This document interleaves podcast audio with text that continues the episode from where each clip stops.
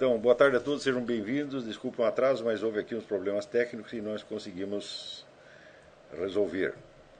Eu primeiro queria avisar aqui aos dois grupos, o pessoal da revisão do Mário Ferreira dos Santos e o pessoal dos estudos estratégicos, que nós vamos ter uma é, comunicação quinzenal através do Skype. O meu endereço Skype é Olavo de Carvalho, tudo junto.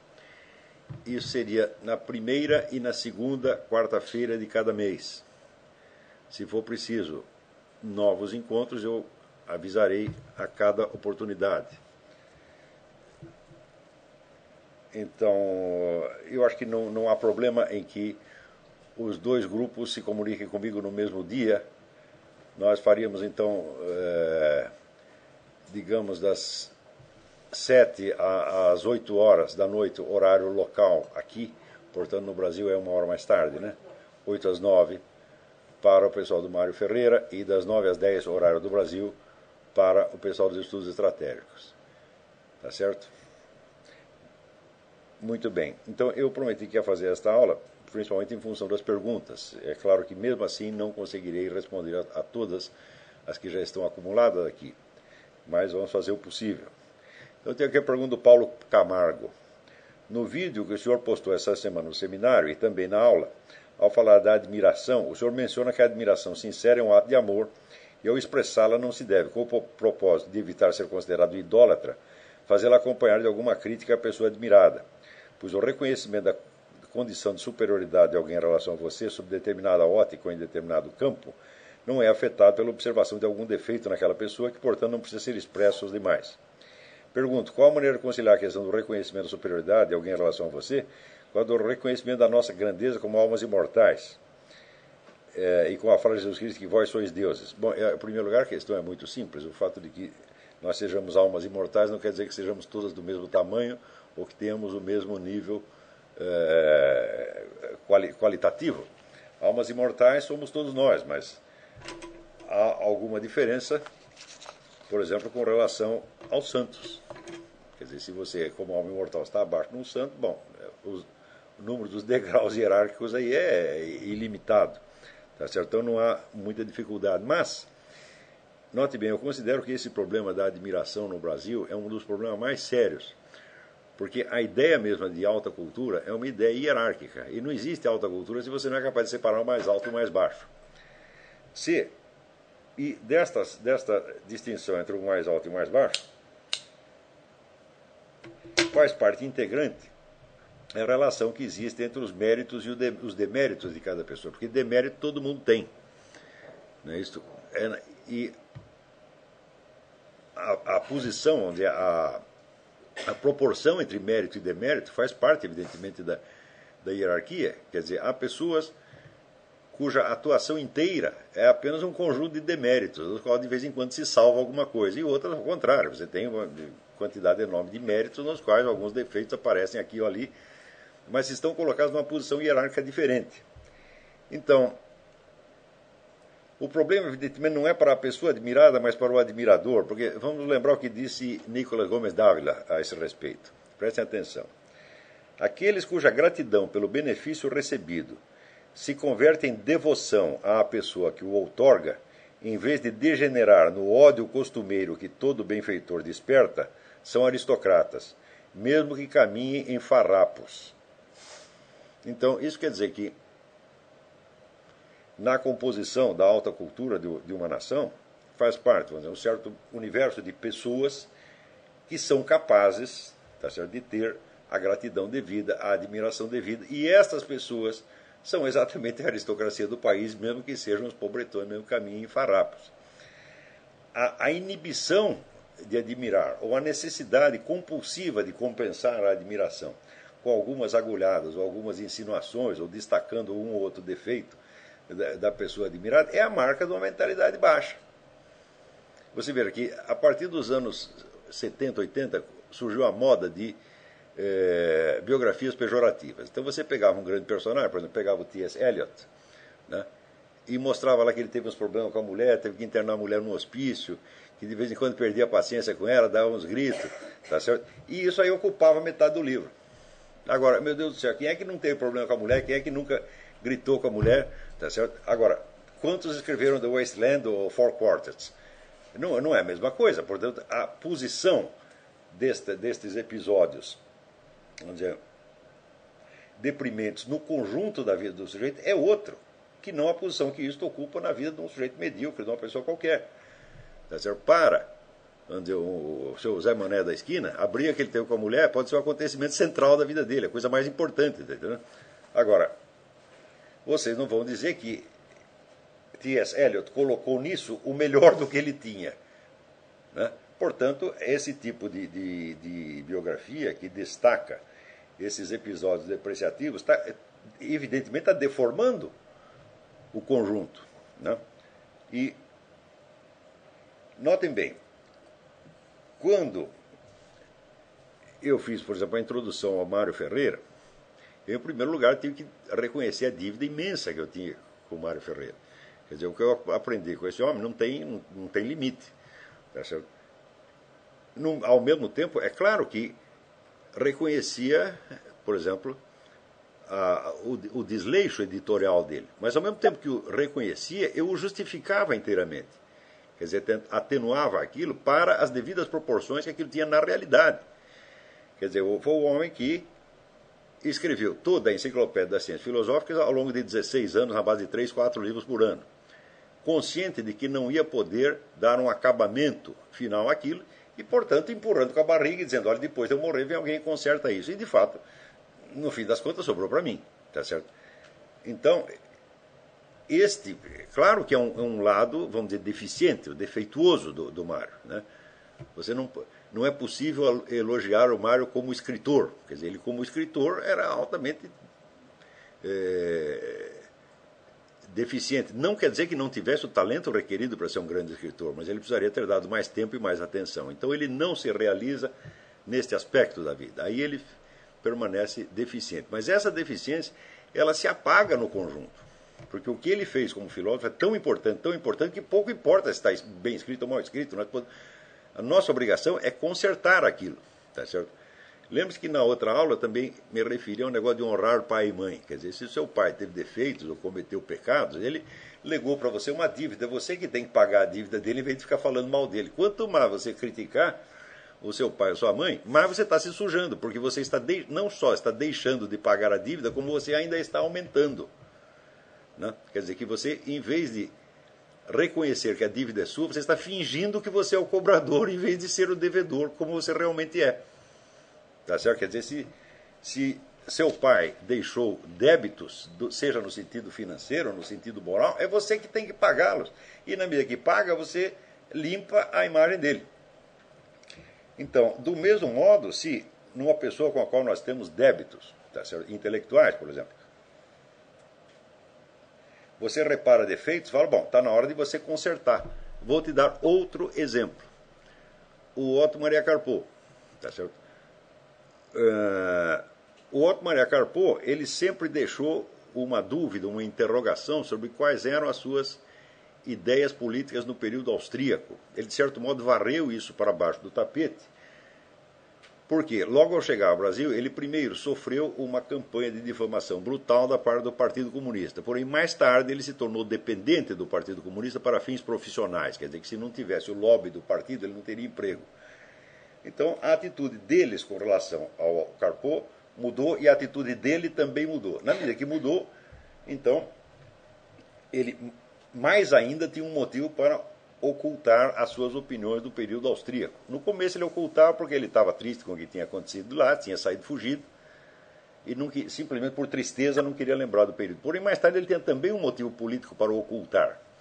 Isso quer dizer que ele era um covarde, que ele era um omisso? Não, não. A gente tem que tentar compreender isso aí e, vamos dizer, contrastar, colocar na, na balança o que, que representou esta atitude, que é uma atitude é, não das melhores, certamente, não muito louvável, tá certo? mas também não totalmente condenável, com o bem que o homem fez. E botando uma coisa na balança e a outra, fala, bom, em que, que ele nos prejudicou ao ocultar a sua, os seus escritos do período austríaco? Em nada. Isso não se compara com tudo o que ele nos deu, o que ele escreveu no Brasil em português e passou para nós, tornando-se o maior historiador literário, o maior crítico literário brasileiro de todos os tempos. Então, este episódio deve ser colocado dentro do conjunto e ser compreendido como uma tragédia. Quer dizer, uma tragédia pessoal que ele viveu e que acabou, no fim das contas, por esterilizá-lo, porque nos últimos 20 anos de vida ele não produziu mais nada que, que fosse relevante. Então nós temos que compreender esse, esse, esse conflito, tá certo? E entender que no lugar dele talvez nós não tivéssemos feito melhor. Não se esqueçam que naquele período havia uma, uma ditadura de direita no Brasil, e todo mundo que tivesse qualquer ligação com a esquerda tinha todo o direito de ter medo daquilo. Tá certo? Então, note-se que ele ainda teve o mérito de, em vez de procurar a proteção do establishment, ele procurou a proteção justamente de quem estava na oposição. Então não, não, se pode dizer que foi um ato de covardia, foi uma acomodação. Por outro lado, eu sei, através do, do, da correspondência do Carpo com o seu grande amigo Pedro Trompovski, que foi o cara que me chamou, Pedro Trompovski é um sujeito que é comunista, né? mas ele disse, olha, o único biógrafo confiável do Carpo é você, então eu vou passar esse material para você. E me passou a correspondência dele, que eu ainda não publiquei, espero publicar um dia. E nessa correspondência se vê que o Carpo e a esposa dele, Dona Helena, eram continuamente alimentados de falsas informações por parte do pessoal do, eh, do partido, enfatizando as perseguições que eles poderiam sofrer. Eles acreditavam que a casa deles estava constantemente sob observação e que até tinha tanques de guerra ali em volta. Então, que dar uma diversa informação, é claro que era o pessoal do partido, para manter os dois velhinhos aterrorizados. E de fato não estava acontecendo nada, porque o Carpun nunca, na prática, ele nunca sofreu nada. Houve um processo contra ele, processo por subversão, por causa de um artigo que ele publicou. Chegou na, na, na justiça, o próprio promotor mandou arquivar aquilo e o Carpon não ficou preso nem por dois minutos. Ele simplesmente foi lá para responder o processo, chegou lá, o promotor falou: ah, não tem processo nenhum, o senhor está livre, vai para casa. Então, isso foi tudo. No entanto, havia, na época, muito este, este processo de intimidação mútua dentro do pessoal da esquerda. Eu sei, porque eu recebia notícias escabrosas a todo momento, né? Teve uma parente minha que, uma contraparente minha, que ficou presa acho que uns sete meses, e disseram que tinham batido tanto nela que ela tinha perdido um rim eu sei o seguinte, eu sei que ela saiu da cadeia melhor do que, melhor do que entrou em matéria de saúde. Como é que eu sei? Porque eu estava com ela na véspera que ela foi presa e quando ela saiu da cadeia fui eu que fui buscar. E ela estava radiante de, de saúde. Tá? Então não pode ter perdido rim nenhum. Mas, no entanto, durante os sete meses aquilo circulou nos meios esquerdistas, comunistas e pró-comunistas como se fosse a mais pura verdade. E eu acreditando que, que quando eu chegasse lá na cadeia para buscar a velha, ia catar um cadáver, um semi-cadáver. Né? Então, o Carpo parece que ele acreditou em tudo o que disseram para ele. Tá certo? Que meio tinha ele de verificar? Nenhum. Que prática tinha ele de militância esquerdista? Nenhuma. Ele nunca tinha sido, nunca foi membro do partido, nunca foi militante da esquerda, então ele não sabe os, não sabia os costumes dessas pessoas. Então, bom, ele foi feito de trouxa. Ele criou uma relação de dependência com relação ao pessoal do, do partidão, que o colocou numa posição moral muito extrema, porque o Carpo era um católico, era um crente. Tá certo? E ele escondia isso. Tanto que o Antônio Weiss, né, que é super esquerdista também, ele conta que o Carpo rezava escondido. Para o pessoal do partido não saber, para não, não, não pagar mico perante o pessoal do partido. Então, tudo isso é uma parte deprimente da história dele, mas eu não posso cuspir na cara dele por causa disso e não posso, nem de longe, nivelar isso com os méritos incontáveis que o homem tem. Então, o que nós temos que fazer? Nós temos que lamentar como uma tragédia, olhar isso não como uma comédia, não com satisfação, com aquela, como diz tem a expressão alemã, Schadenfreude. Hein? Schadenfreude é você se alegrar com as misérias e os sofrimentos do, de outra pessoa, tá certo? Então, no Brasil, quando se descobre uma, uma miséria qualquer da, da vida do sujeito, todo mundo com, começa a rir com satisfação, porque parece que isto nivela o grande homem a eles. Uma vez descobriram que parece de longe que o Gilberto Freire tinha tido né, um, um, sinal remoto de, de, de affair homossexual com um cidadão lá. Pronto, se comentou mais isso do que a obra inteira do Gilberto Freire. Tá certo? Então, o, esse tipo de atitude mostra uma mentalidade baixa que não é capaz, vamos dizer, de se elevar ao nível de seriedade requerido para a alta cultura. Então as pessoas com esse tipo de cabeça têm que ser varridas para fora da alta cultura. Quer dizer, se você não tem o senso de hierarquia, você não sabe o que é alta cultura. Se você não é capaz de distinguir o mais alto e o mais baixo, você está fora, por definição. No simples fato de você falar alta cultura, quer dizer, cultura superior, é porque existe uma inferior, não é a mesma coisa. Ora, eu comentei na aula passada aquele trecho do Alexandre Zinoviev, que ele falava da cultura comunal e comparada com a sociedade maior. Então, a sociedade maior se baseia, vamos dizer, em valores mais ou menos universais, que são defensáveis em termos de civilização, ao passo que, dentro da, da, da, da comuna, como ele chama, vigora aquelas leis de sobrevivência. Leis que todo mundo cumpre, inclusive os, os maiores, como, por exemplo, você assumir o mínimo de responsabilidade e tentar chutar o máximo de responsabilidade para os outros, e assim por diante. Tá são simples reflexos de autodefesa. Mas que, ele diz que quando desaparecem os valores e critérios da sociedade maior, então a mentalidade comunal toma conta de tudo e daí se instaura, vamos dizer, o reino da, da, da vigarice e da trapaça, porque aqueles valores comunais são simplesmente pragmáticos, eles passam a valer como se fossem valores civilizacionais reais. Isso está acontecendo no Brasil há muito tempo. E essa tendência existe no Brasil pelo menos desde a proclamação da República você vê que durante o Império, na elite intelectual do Império, não havia a menor dificuldade de estabelecer uma, uma hierarquia. Quando você vê na, na, na composição da primeira geração da, da, Academia Brasileira de Letras, ninguém teve a menor dúvida de que o presidente tinha que ser o Machado de Assis, porque todo mundo reconhecia que era o melhor. Então, ninguém iria nivelar, sei lá, o Machado de Assis com, sei lá, um, digamos, um historiador Rocha Pombo, que não era um mau historiador, mas não, não tinha eh, não tinha um nível suficiente, ninguém ia nivelar o, o, o Rocha Pombo com o Joaquim Nabuco, com o Oliveira Lima, a pessoa tinha um senso de hierarquia muito nítido. Depois da República, isso foi se perdendo. Você vê que já, quando você acompanha a história do, do Lima Barreto, você já vê que naquela época, considerações de ordem puramente social, no sentido de socialite, começaram a predominar sobre o respeito aos valores superiores da cultura. Então, na época, o, escritor de maior sucesso era um sujeito chamado Pelino Guedes. Quem leu Pelino Guedes? Ninguém leu Pelino Guedes, nem lerá jamais, tá certo? E um camarada de evidente talento, que era o Leão Barreto, ficava jogado para as traças, por quê? Por ser um bêbado, tá certo?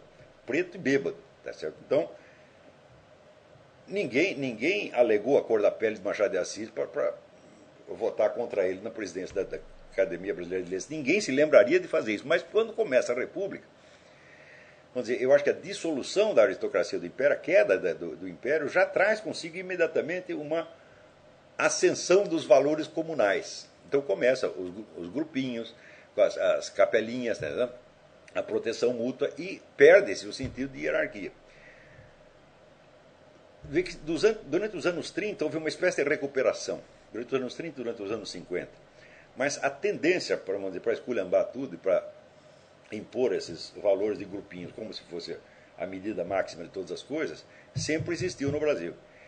E após a chama, o advento da chamada nova, já durante o período militar isso acontecia, mas tanto que você vê que no período, no período militar, em plena ditadura militar, o Gustavo Corsão, que era provavelmente o maior escritor brasileiro vivo, foi varrido para fora do globo pelos comunistas que estavam lá dentro, Luiz Garcia e outros. Você vê que mesmo dentro do regime militar, os comunistas tinham poder suficiente para marginalizar quem eles quisessem, tá certo? Sobretudo dos lugares onde dominavam, que era universidade e mídia. É, a partir vamos dizer, do advento de um negócio, de um treco chamado PT, aí o negócio complica mais ainda, porque o PT tem um objetivo imediato de conquista do poder, que é coisa que o antigo Partido Comunista não tinha. Isso é muito importante. o Partido Comunista que seguia a linha soviética, ele acelerava ou desacelerava conforme a União Soviética mandasse. E a União Soviética não tinha nenhuma perspectiva de implantar no regime comunista no Brasil. Tá certo? Mesmo porque não tinha quem governar o Brasil para fazer isso. Então eles desaceleravam a atividade do Partido Comunista, o que criou, nos anos 60, o famoso racha, né? sob a liderança do é, Marighella, Joaquim Câmara Ferreira e outros. O pessoal rompeu com o Partido Comunista por jogar que o Partido Comunista não era suficientemente radical. Né? E partiram então para as guerrilhas. E do mesmo dizer, impulso de renovação das, das, das esquerdas, fez parte do surgimento do PT com a perspectiva de conquistar o poder de qualquer maneira, usando sobretudo os métodos gramscianos. O que é o método gramsciano? O método gramsciano é chamado Revolução Cultural. A Revolução Cultural consiste em fazer com que a sociedade inteira, que numa sociedade todo mundo pense como comunista, sinta como comunista, haja como comunista, sem saber que é comunista. Isso é literalmente assim. De modo, diz o Gramsci, que o partido que conduz o processo, não precisa ser necessariamente um partido com o nome de Partido Comunista, pode ser qualquer coisa, tá se torne, adquira, diz ele, o poder onipresente e invisível do imperativo categórico do mandamento divino. Aquilo que todo mundo obedece sem nem saber que está obedecendo. Então, é claro que a trapaça, a mentira, a camuflagem faz parte, não só faz parte do processo, mas ela é a essência do processo. Quer dizer, enganar todo mundo, fazer com que as pessoas mudem de opinião. Às vezes sem mudar o discurso, isso é importante, quer dizer, você usando as mesmas palavras, os mesmos termos, os mesmos símbolos, você gradativamente vai injetando outro significado prático, pragmático na coisa. Isto é exatamente é nisso que consiste a revolução cultural. Então, a revolução cultural foi o fator, vamos dizer, mais decisivo na debacle moral brasileira. Por quê? Para lhe dar um exemplo do que aconteceu, de como se fez isso. Veja que até os anos 70, as organizações esquerdistas eram todas contra as instituições de caridade que eles pareciam ser uma parte integrante do aparato burguês. As instituições de caridade criavam um alívio postiço de modo a impedir a revolta das classes menos favorecidas. Então aparece um sujeito no meio chamado Heber de Souza, Betinho, e diz: Não, vocês estão muito enganados. Essas organizações são muito importantes para nós. Nós não temos que ser contra a caridade pública, nós temos que tomar essas organizações de modo a que elas passem a nos servir. Então, tomaram as organizações de caridade, criaram a campanha do Betinho, etc, etc usando o mesmo vocabulário cristão, caritativo, etc., etc., de antes, mas gradativamente colocando ali dentro a nuance, mais ou menos subconsciente, de que não se, não se fazia caridade pelos motivos cristãos tradicionais, mas visando a instauração de uma aspas, sociedade mais justa, ou seja, sociedade sem classes. Para isso foi necessário, então, substituir a noção antiga, vamos dizer, da, da, da, santidade, da caridade, da virtude, por um outro modelo. Então pegou-se o próprio Betinho, que era apenas, vamos dizer, um estrategista, um politiqueiro, um sujeito maquiavélico, e se pintou o sujeito como se fosse um santo. Houve gente que realmente propusesse a beatificação do Betinho.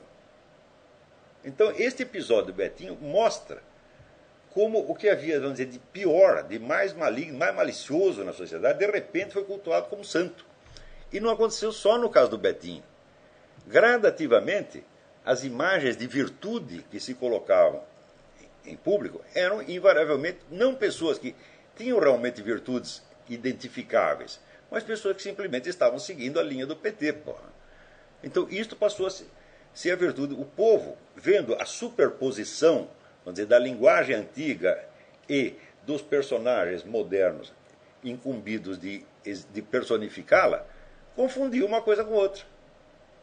Quer dizer, aceitava tomar um Betinho ou outras pessoas desse tipo como se fossem realmente imagens de virtude no sentido antigo. Então, é claro que isso é a corrupção completa, não da moralidade, presta atenção, mas do próprio senso moral, do próprio sentimento moral. Eles falam em corrupção da moralidade, degradação da moralidade, até estou publicando um artigo sobre isso no, dia, no Diário Comércio. Nós podemos falar de degradação da moralidade quando existe um padrão de moralidade reconhecido e a conduta das pessoas está muito abaixo daquilo. Mas quando o próprio padrão mudou, o próprio padrão já é corruptor, então não é que as pessoas não estão obedecendo às leis da moralidade, elas estão obedecendo às leis da moralidade corrupta. Então, não é a mesma coisa que a degradação dos costumes. Isso aí é a destruição do próprio senso moral. Outro dia eu estava vendo a gravação de um pastor, cujo nome eu esqueci, mas que ele dizia exatamente isso: olha, você não pode confundir o pecado com a iniquidade. O pecado é quando você faz um treco errado. E ou você ou os outros sabem que é errado. Iniquidade é quando o pecado se tornou tão costumeiro, tão habitual, tão normal, que ele vira um, não só um direito, como até um dever. Então ele passa a ser a norma. Tá certo? E foi exatamente o que aconteceu no Brasil. O Brasil está numa situação de iniquidade geral. Tá certo? E note bem, é claro que esta iniquidade afeta, em primeiríssimo lugar, as duas instituições fundamentais que são a igreja e a alta cultura. A igreja foi todinha corrompida. Então não é que o pessoal não está cumprindo os mandamentos da igreja. Não! Chega lá um bispo, um cardeal e dá um mandamento errado para eles e eles obedecem. O problema não é a desobediência, o problema é a obediência. Eu fico impressionado, vamos dizer, com o, vamos dizer, o respeito né, com que os fiéis católicos tratam bispos e cardeais, que são obviamente usurpadores, tá que não merecem respeito nenhum e que não podem ser aceitos como representantes da igreja sob aspecto nenhum. E na, nada fazem contra eles, continuam obedecendo como se isto fosse obedecer à igreja. Não faz sentido. Tá certo?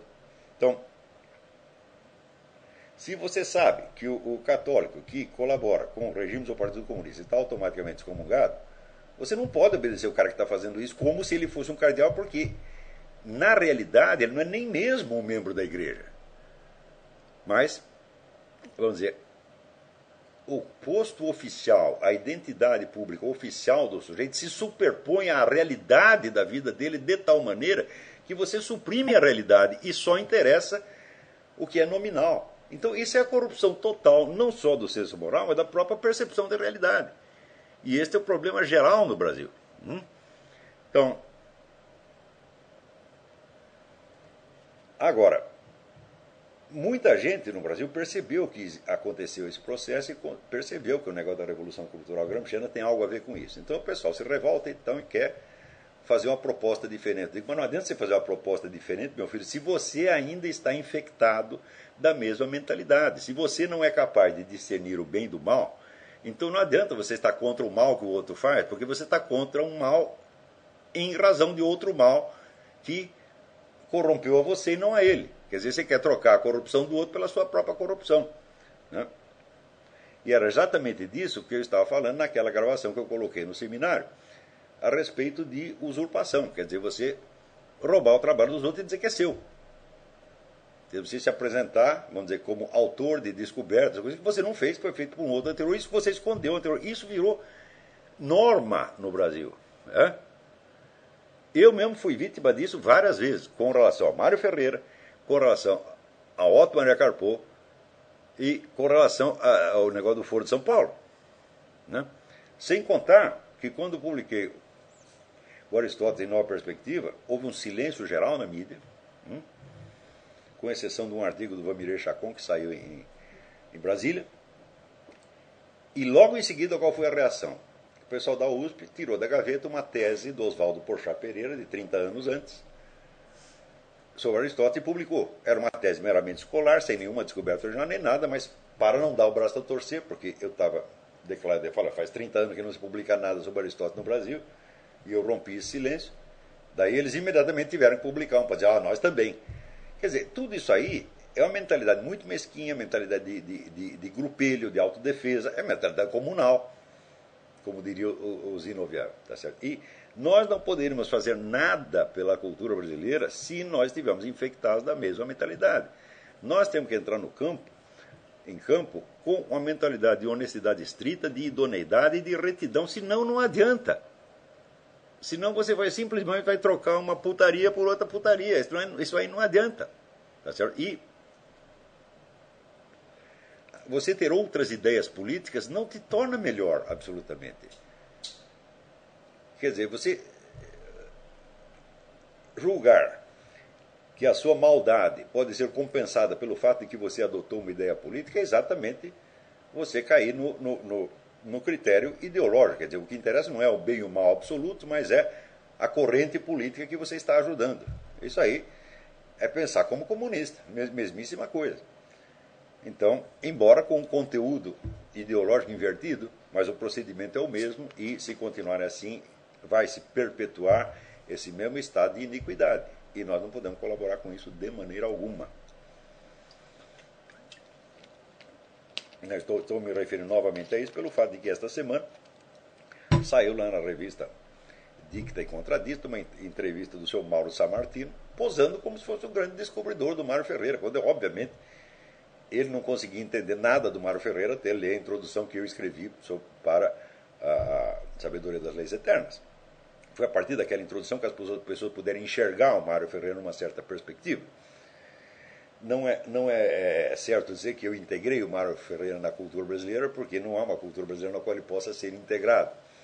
Tá certo? Eu simplesmente o tornei inteligível para um público leitor que antes ficava perdido no meio daquele oceano de papéis. Então, de novo, insistiram nessa história. Quer dizer, até onde vai isso? Não estou falando isso por ter sido eu a vítima, porque quando a vítima foi o Mário Ferreira foi o Carpo, fui eu o primeiro que fui lá defender a honra dos falecidos. Né? E com relação Gilberto Freire, mesmíssima coisa, que quando entrou na moda Cuspina, Cuspina e Mar do Falecido, né, você pegar leves suspeitas indefinidas, tá certo? E, encobrir com elas a, a, obra inteira que o sujeito fez, também fui eu que estou lá é, protestando. Como agora também estou protestando, no próximo programa Troll Speak vou falar disso, vou protestar contra vamos dizer, a marginalização do Ângelo Monteiro, que é um excelente poeta, ensaísta e filósofo pernambucano, que atualmente o pessoal fala em cultura pernambucana e esquece o Ângelo Monteiro, que já estava fazendo coisa melhor do que eles dez anos antes. Então, este tipo de coisa, isto tem que parar. E nós aqui, sobretudo nós do, do seminário, nós não temos o direito nem mesmo de pensar em praticar uma coisa dessa. Nunca. Tá? Então, é isso. Bom, em seguida temos aqui uma é, o nosso amigo Douglas Gonçalves volta ao negócio do Wittgenstein, mas eu acho que ele merece uma resposta. Porque ele diz que as minhas críticas ao, ao Tratatus Lógico-Filosófico foram erradas pelo seguinte: se ele sintetiza da seguinte maneira. Sendo a sentença do Tratatus Lógico-Filosóficos contrassenso que pretende mostrar o inefável e não dizer o mundo, não faz sentido criticá-lo demonstrando que suas sentenças nada dizem sobre o mundo, já que o próprio autor afirma isso sem a menor cerimônia. Mas um momento. Dizer que o inefável é inefável não é mostrá-lo. Em nenhum momento existe nenhum indício tá certo, de um mundo divino ou transcendente a ser observado, a ser, a ser conhecido de algum modo, a ser visto, ainda que indizivelmente. Dizer que o inefável é inefável, dizer que o indizível é indizível, não é mostrá-lo de maneira alguma. Quer dizer, você mostrar a impotência da linguagem para tratar de certos assuntos não é mostrar nada sobre esses assuntos. Ele não está falando desses assuntos, está falando apenas da linguagem. Então, isso está 100% errado, Douglas. É que as pessoas às vezes lêem Wittgenstein e têm a impressão de que, como ele é, demoliu as possibilidades da linguagem, então só restou, vamos dizer, a contemplação. Mas, mas contemplação do quê? Se não há nada para ser contemplado, meu filho, então, não tem contemplação, você tem somente o silêncio. Quando o tratado lógico-filosófico termina com aquele negócio, aquilo não se pode falar, deve se calar, tá certo? ele não mostrou nada para além do que se pode falar. Nada. Zero, zero, zero, zero. Hum? Além disso, esta afirmação de que tudo que é da esfera divina, transcendente, é indizível é uma coisa, incognoscível é outra, inapreensível é uma terceira. E em tudo que Wittgenstein fala, existe uma confusão tremenda dessas coisas. Ele, quando ele diz que a linguagem dele é impotente para tratar dessas coisas, eu digo um momento. Suponha que você seja o, o cego ou o paralítico curado por nosso Senhor Jesus Cristo. O que, que há de indizível neste negócio? O que, que há de indizível no relato de, de uma intervenção miraculosa? Não tem nada de indizível. É, o que, veja, o transcendente transcende, e aquilo que transcende necessariamente abrange. Tá certo? Portanto, está presente. Agora, você tornar todo o mundo transcendente, vamos dizer, inacessível, tá certo? É negar a presença. E, aliás, Wittgenstein nega. Ele disse que Deus não se manifesta no mundo. Né? Então, se Deus está para acima do mundo e ele é inefável sempre em tudo, então nada podemos saber dele, não há nada para ser contemplado, muito menos para ser mostrado, o Douglas. Como é que você pode mostrar uma coisa que é inalcançável? Se você apontou algo, hum, já não está inalcançável, você já tem alguma referência a ela. Se não tem nada, por exemplo, a famosa história do, do Buda, do dedo que aponta a lua, né? Bom, aponta a lua porque tem uma lua para ser apontada. Se não tivesse nada lá, teria somente um dedo. Tá e o que tem no Wittgenstein é realmente o dedo que aponta um nada e o chama de inefável.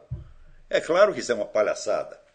É claro que isso não merece mais que 10 minutos de atenção. Se não fosse a complexidade de, certos, de certas passagens do Tratado Lógico-Filosófico, ninguém teria prestado a menor atenção nisso. Mas a, a complexidade toda está lá, vamos dizer, apenas para exemplificar a total vamos dizer, inépcia espiritual do autor que está pretendendo tratar justamente de assuntos que estão acima da capacidade dele. Então, o que ele está dizendo é o seguinte: eu nada sei a respeito e, portanto, eu não vou falar mais nada a respeito. É isso que ele disse. Então, mas você podia ter avisado no começo, meu filho. Você não precisava fazer uma imensa demonstração lógica para saber uma, uma coisa que nas primeiras linhas do seu livro já se percebe. Então, isto aí é uma espécie de, de é, sabe, amarrar a linguiça no rabo do cachorro para o cachorro ficar correndo em volta. Né? E dizer que no fim não existe mais nada além da linguiça. Espero que o Douglas tenha entendido a diferença entre quando ele diz, ele pretende mostrar, não dizer, ele não mostrou nada, ele não falou nada. Não há mais mínima indicação. Ele diz que o inefável então está no topo da linguagem para lá da linguagem. Não é verdade. Isso não é verdade nunca. Quê? Você tem inúmeras manifestações de Deus no mundo. E se não tivesse nenhuma, você jamais teria ouvido falar a respeito. E se fosse absolutamente inefável e absolutamente incognoscível, jamais teria sido conhecido, nem mesmo como hipótese. Vamos ver outra pergunta.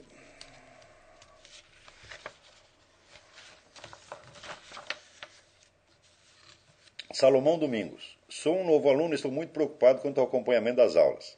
Atualmente tenho mais de 60 aulas antigas para assistir, além das novas para acompanhar. Não sei se continuo assistindo as antigas apenas né, na esperança de, quem sabe, um dia acompanhar as novas no decorrer do tempo.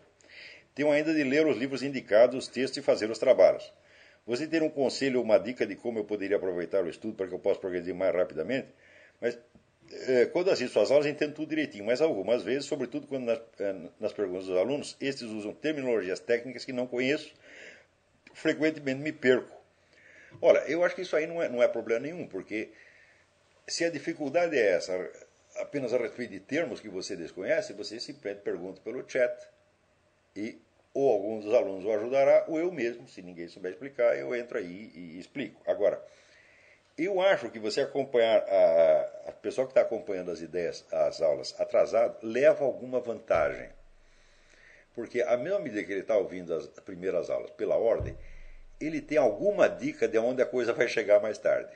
Ainda que não a compreenda perfeitamente.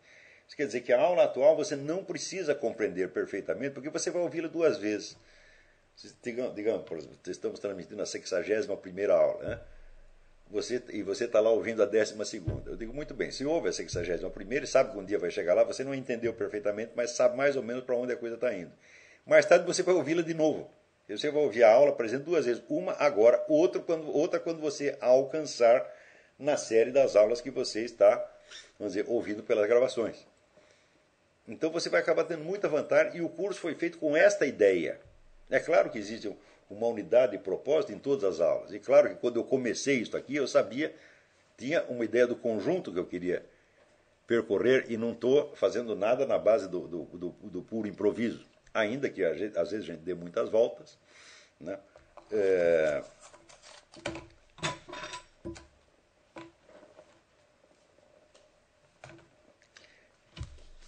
é tudo aqui não, não se dá ponto sem nó. Então, quando eu estou quando eu estou dando uma aula, eu estou consciente de que tem pessoas que ouviram desde a primeira e tem pessoas que acabaram de chegar e tem pessoas que estão no meio caminho.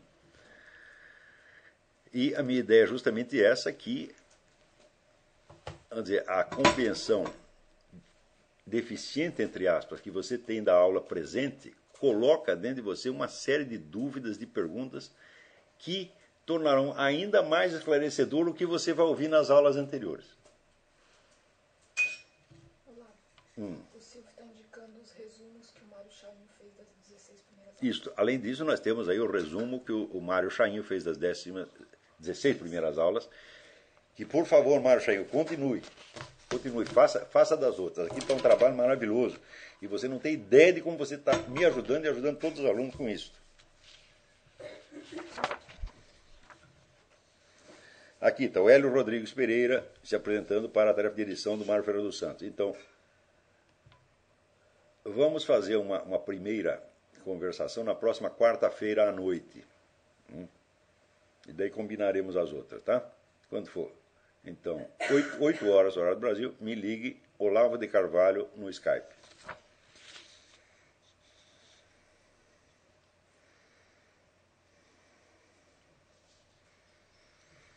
É, Adriano Leite. Nas últimas aulas ainda temos tratado, mesmo que em paralelo, sobre o desenvolvimento e amadurecimento da personalidade filosófica, da confiança sobre a autoridade do espírito ao conhecer. Para mim, isso é materialismo versus transcendentalismo, e mais atualmente ateísmo dogmático versus cristianismo. Por isso, queria saber sobre essa etapa da sua vida. O senhor passou por algum processo de conversão? Quer dizer, você já comentou que nunca se afastou demasiado do cristianismo, mas queria saber se chegou a ter conflitos e dúvidas, como um Lewis ou um Chesterton, antes de virarem apologistas? Ademais, quando o senhor diz que é natural, que é da condição humana que às vezes duvidemos, o que quer dizer exatamente? De que dúvida falamos? O senhor se refere a duvidar de coisas como, por exemplo, a infalibilidade papal, simplesmente, ou sobre, às vezes, chegamos mesmo a duvidar do próprio Deus e da autenticidade de seu filho? Muito bem, então, eu, eu devo dizer que os dogmas da igreja nunca foram um problema para mim. Nunca, nunca, nunca, nunca, nunca. O que é dúvida para mim é o sentido deles. É como eu devo compreendê-los e, sobretudo, como eles se traduzem na, uh, na vida concreta. Porque isso aí já dizia Santo Tomás de Aquino, quer dizer, toda situação que você vive é uma situação uh, singular, concreta e irrepetível. E todas as normas que você conhece, todas as leis da ciência, bem como todos os dogmas da igreja, são genéricos. A tradução, vamos dizer, do genérico para o singular não é automática. Tem gente que acha que é. Então, olha, você pega a, a dogma da igreja, põe no seu computador e ele vai traduzir para todos os casos particulares. Fala, não, isso realmente não é assim. Tá Por quê? Os casos particulares, eles não aparecem como deduções dos dogmas da igreja. Né? Por exemplo, se você tem uh, vamos dizer, um, um conflito de consciência qualquer, esse conflito de consciência foi criado pelas circunstâncias da sua própria vida. Circunstâncias essas que são, vamos dizer, em número ah, inabarcável. Ou seja, os fatos concretos não emanam de regras gerais. O que emana de regra geral é o julgamento que você vai fazer sobre eles. Então, aí você está confundindo a, como dizer, a ratio cognoscendi com a ratio essendi, a ordem do conhecer com a ordem do ser. Quer dizer, na ordem do ser, os fatos, as situações emanam de um número, às vezes, inabarcável de causas, hum, que então convergem para produzir um determinado fato, para determinada situação concreta. Porém,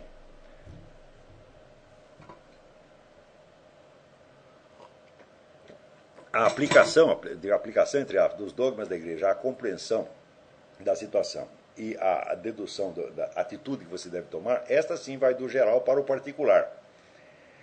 Então,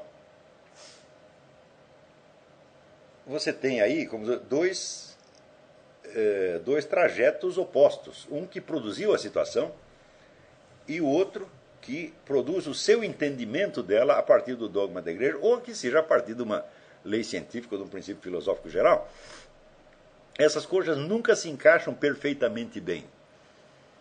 Hum? Se se encaixassem, meu filho, a nossa vida seria um tratado de lógica. Tá certo? E tudo seria, eh, tudo seria muito fácil. Tá certo? Por exemplo, o que um sujeito católico deve fazer diante das modificações desastrosas que foram feitas para o, pelo Concílio Vaticano II. Hum?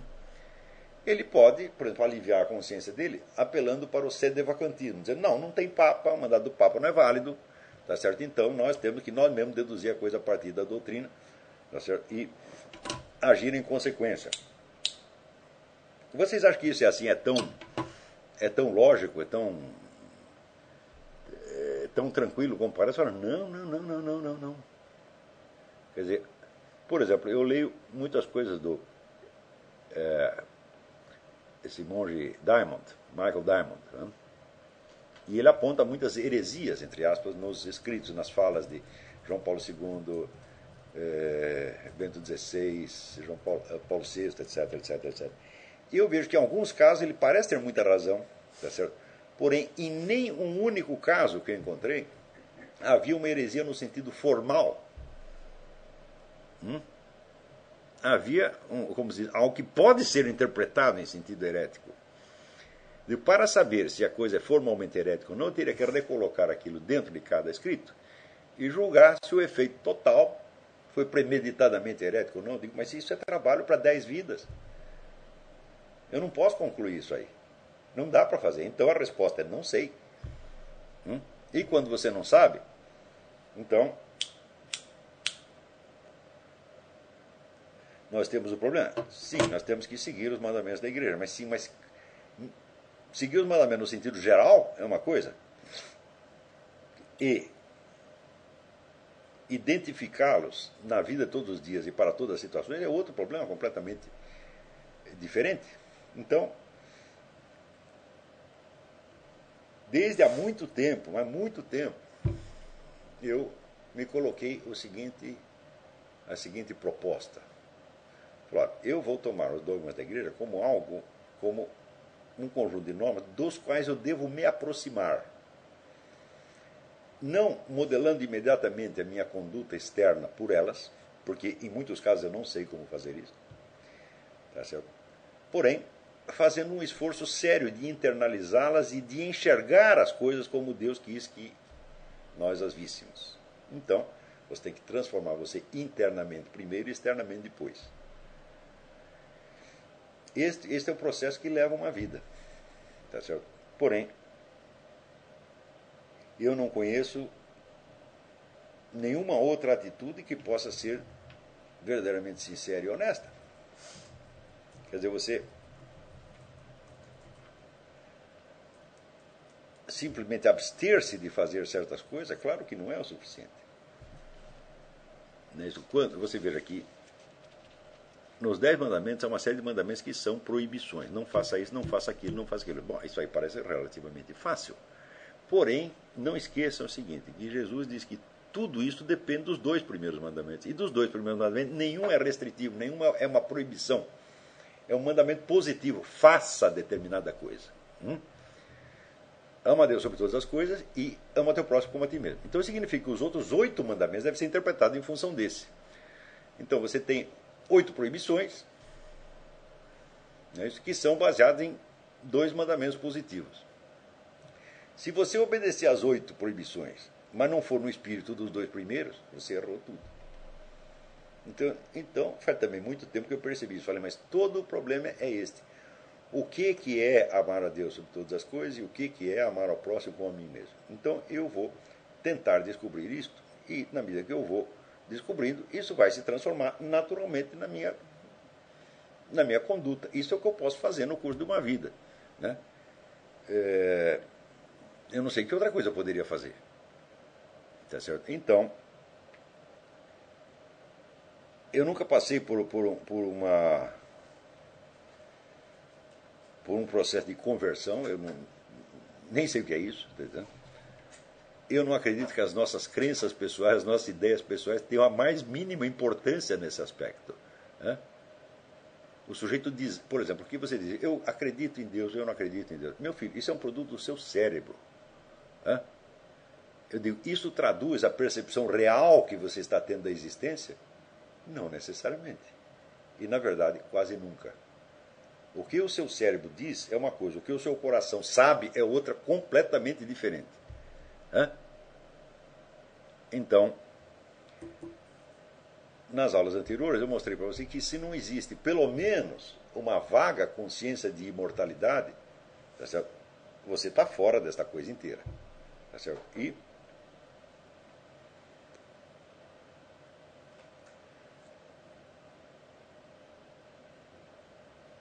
quando as pessoas estão ali, estão ali, estão rezando, confessando seus pecados, etc., mas não estão colocadas na perspectiva de imortalidade, então realmente elas não sabem o que estão fazendo. O cérebro delas está produzindo uma série de raciocínios, uma série de decisões, etc., etc., mas o que se passa no coração delas é, pode ser outra coisa completamente diferente. E todo o nosso problema consiste exatamente em você começar a encarar as coisas não desde o ponto de vista dos produtos do seu cérebro, mas desde a realidade efetiva apreendida, vamos dizer, no coração. O coração é um símbolo dos, vamos dizer, do, do centro do ser, o verdadeiro centro, centro perceptivo e decisório. Aquilo que você, não aquilo que você pensa, mas aquilo que você sabe permanentemente. Aquilo que você sabe permanentemente é tão básico, tão fundamental, que a atividade incessante do cérebro encobre aquilo. Então, na Bíblia está dito, Deus sonda os rins e corações. Não está dito, ele sonda os cérebros. Então, Deus vai conversar com você não através de suas ideias, mas através das suas percepções reais, profundas e permanentes. Mas se nós mesmo não estamos conscientes dessas percepções reais, profundas e permanentes, então, meu filho, o que você acha ou deixa de achar não tem a mais mínima importância. Então o sujeito diz, olha, eu creio em Deus ou eu não creio, eu sou ateu, eu sou isso, eu sou espiritualista, eu sou comunista, é, é, eu sou anarquista, eu sou budista, tudo isso aí é uma frescura cerebral apenas. Não é a verdadeira percepção que o indivíduo está tendo. Então, não adianta nada ficar discutindo a, a, crença do outro, se essa crença é uma superficialidade cerebral que saiu da, dizer, da, da da massa cinzenta dele num certo momento e vai desaparecer na outra. Isso é tudo perda de tempo. O nosso esforço é para nos instalarmos na reali verdadeira realidade, a realidade profunda e mais permanente, a mais, como é que se diz, decisiva que haja dentro de você. Então, o que interessa é dizer como eu estou percebendo as coisas realmente, não só neste momento, mas o que é que eu tenho visto desde criança o que que eu, no meu coração, nunca neguei, porque eu sei que está ali. Então, por exemplo, algum de vocês jamais duvidou que você fosse você mesmo? Hum? Digo, não, não, não sou eu, eu sou o Zezinho. Digo, se você fizer isso, você vai ser internado. Da onde você tirou esta confiança inabalável na permanência do seu ser? Você pode averiguar, todas as suas sensações, elas não fundamentam isso. Toda a sua atividade cerebral não fundamenta isso. E se você investigar mais profundamente a, a estrutura da percepção, você vai ver que isso na realidade é impossível. Por exemplo, cada um de vocês está convencido de que você é uma individualidade única e insubstituível, não pode trocar você por outro. Você sabe isso não só a respeito de você mesmo, como você sabe da sua namorada, do seu, do seu irmão, sua mãe, sua avó, sua tia, todo mundo. Né? Eu digo, onde está essa percepção de individualidade? Hum? Conceptualmente, não pode ser. Né? Para a, a razão, para o pensamento racional, só existem categorias genéricas. Ah, então são os sentidos. Você está muito enganado. Né? Os sentidos, por si mesmos, eles só percebem qualidades gerais. Formas, sons, cores, medidas, gostos, etc, etc. Você não percebe nada de singular. Eu digo, ai meu Deus do céu, mas se nós não pegamos a singularidade nem pela razão e nem pelos sentidos, da onde que nós a pegamos então?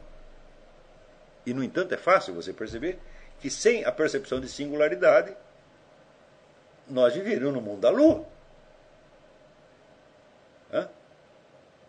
Nós estaríamos completamente perdidos no tempo e no espaço. Então é forçoso reconhecer que por baixo da sua atividade racional e da sua atividade perceptiva existe um conhecimento mais profundo e permanente que lhe dá a verdadeira realidade das coisas e que se utiliza, vamos dizer, da, da, das sensações e da razão mais como um instrumento de comunicação do que como um instrumento de conhecimento. Hum? Então, esta consciência de individualidade profunda e permanente é o que eu me refiro como senso de imortalidade. E é por isso que eu digo que este é vamos dizer, o, o princípio da filosofia. Você vê que em Sócrates e Platão, vamos dizer, a, a prioridade da consciência de alma imortal sobre tudo mais é a coisa mais óbvia do mundo. Né? Então, tudo mais eles podem questionar, mas isto não. Por quê? Porque é ali que eles se instalam para poder questionar tudo mais. Né? Quem questiona o resto, eu digo, é a alma imortal. Está entendendo?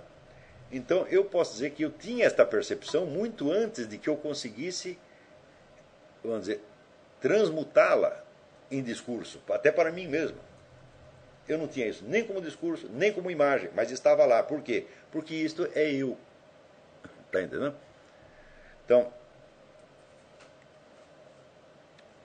Quando eu, eu, aulas, muitas aulas atrás, eu falei da percepção de fato concreto, eu estou me referindo à mesma coisa.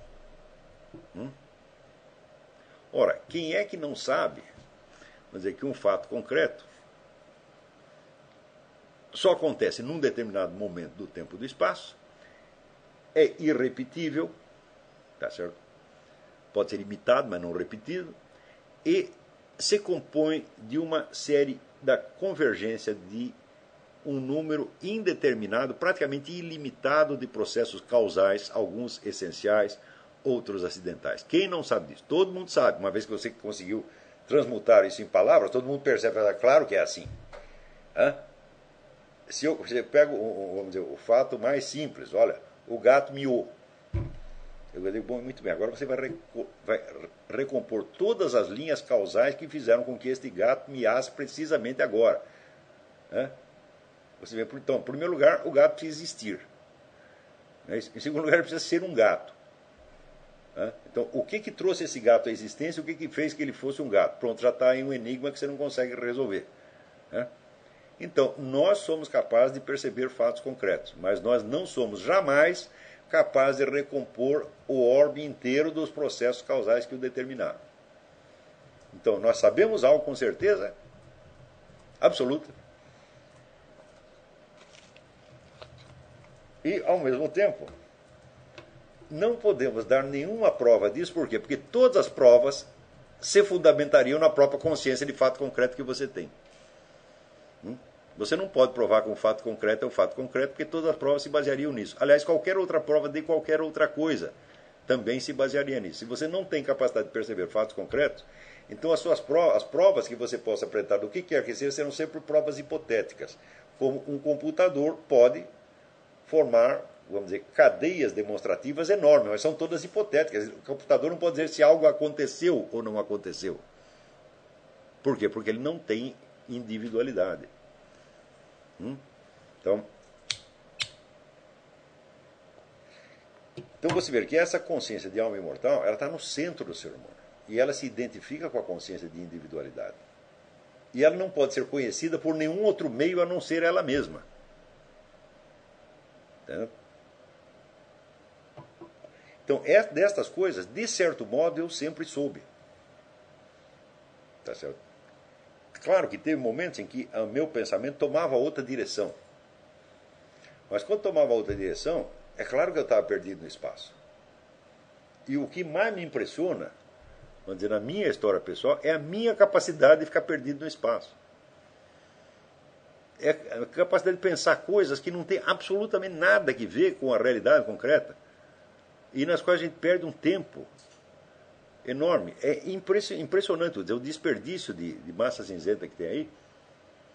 Quer dizer, quando o cérebro todo deveria ser posto a serviço do senso da realidade concreta a todo momento. Tá certo? E, no entanto, quando você entra numa faculdade de filosofia, vamos supor que seja uma faculdade muito boa, eles vão te treinar só em discutir questões hipotéticas. Por exemplo, até livre-arbítrio ou determinismo. Né? É, e questões desse tipo, que são questões hipotéticas.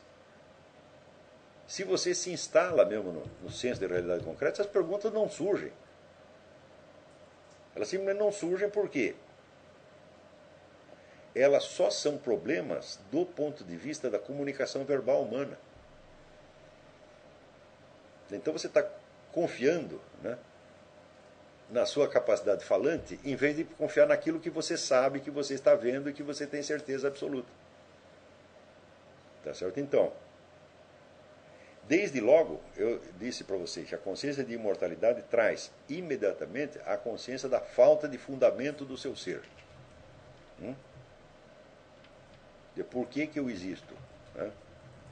Eu digo, da mesma maneira que você tem certeza absoluta da existência da sua individualidade, e não é pelo motivo que diz Descartes, penso, logo existo. Não, para você chegar no penso, logo existo, você precisa, precisa ter a consciência disso antes. Tá certo? Então você vê que uma coisa que. Um, um, conhecimento que vem investido de certeza absoluta, ele ao mesmo tempo vem desprovido de fundamento. Hum? Então você sabe que algo determinou, algo trouxe você à existência. Hum? Não digo, não adianta você querer fugir para a,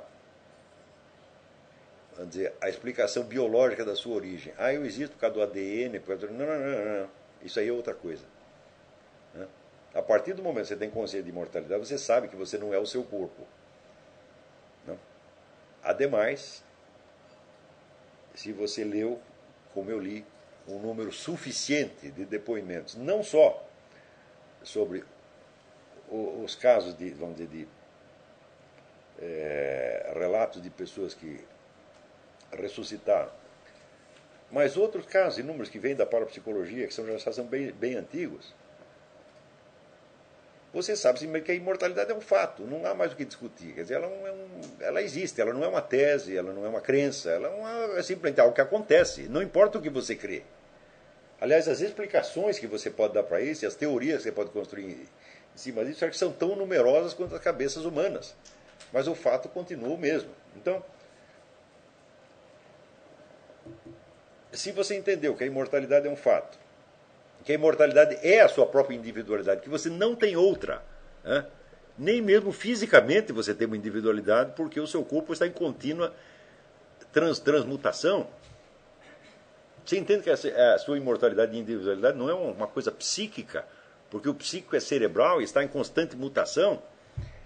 Você entende que se não houvesse uma consciência de imortalidade no centro de tudo isso, a sua, a sua própria altimar se esfacelaria e você seria uma personalidade múltipla, não nem personalidade múltipla, seria personalidade multitudinária. Você seria todas as pessoas e não seria capaz de saber quem é você quando você acorda na mesma cama onde você dormiu. Então, nós temos no centro de nós esse conhecimento miraculoso e, de certo modo, e quando o entendemos, percebemos também é infalível. Né? Então, temos um, somos dotados de uma realidade, temos um ser, e esse, o fundamento desse ser não está em nós. E temos um conhecimento inabalável e certo, e o fundamento dele também não está em nós. Hum? Então, imediatamente, então logo você percebe isso, você aí você está falando com Deus. E você está falando na única posição possível na qual você pode falar com Deus, que é um sentido de gratidão infinita, infinita. E você então se transforma nessa gratidão. Você vê que, epa, esta gratidão é o meu próprio ser. Eu sempre fui isto. Quando diz o céu e a terra celebram a glória de Deus, eu também estou celebrando aqui a glória de Deus o tempo todo. Quer o meu cérebro faça isso, quer não faça. Então você passa de, passa de uma existência meramente hipotética, mental e cerebral para a existência real na qual você sempre esteve. E quando você descobre isso, tem um efeito imediato que isso tem para os estudantes de filosofia. É, você para de tentar encontrar respostas para as perguntas filosóficas no seu raciocínio. Hum? E você espera que a evidência apareça perante a sua alma imortal como um componente dela própria. Está entendendo? Por isso é que fazer muita pergunta idiotiza. Tem o ditado russo que diz: um só idiota pode fazer 60 vezes mais perguntas do que 60 sábios conseguiriam responder. Tá certo? Então, não se trata de fazer perguntas, trata de adotar uma atitude de aceitação, de, vamos dizer, de contemplação da realidade, da sua própria realidade e da realidade em torno. Então, é, vamos dizer, é esta transmutação que pode fazer do idiota um grande filósofo. Um grande filósofo não é um. Platão já dizia: um grande filósofo não é um pensador. Né? Ele é um amante do espetáculo da verdade. Aliás, teve até aquela discussão do, com o Paulo Giraldelli, né? que dizia: não, os, os filósofos não são amantes de espetáculos. Daí eu mostrei o texto grego para ele, e mesmo assim continua teimando. Bom, tá bom. Fui, fui vencido. Quer dizer, a, a absoluta inépcia do adversário é invencível, então eu fui vencido. Ele não pode entender o texto, então o que mais posso fazer? Né? Então, isso é a mesma coisa você chegar num país, lá dar uma nota de 100 dólares, mas o cara não sabe ler o número 100, pô, ele não vai aceitar os seus 100 dólares. Venceu a briga. Então, o filósofo é um amante do espetáculo da verdade, é um contemplador. Tá certo? E é contemplação mística, é contemplação mística mesmo. Deixa para o Wittgenstein. Isso aqui não é contemplação mística, isso aqui é simplesmente o espetáculo da verdade, o espetáculo do qual você faz parte. É? E se eu conseguir pegar alguns dos meus alunos, pelo menos, e transmutá-los nisso, de maneira que eles parem de fazer perguntas enervantes para si mesmos, é? e aprendam a buscar de novo, e de novo, e de novo, e de novo, é? o verdadeiro senso de realidade, eu estarei satisfeito. Entendeu? Isso não quer dizer que eu saiba estar nesse estado de modo permanente. Ao contrário, eu esqueço disso 20 vezes por dia. E por quê? Porque o cérebro é um negócio que não para. Tá certo?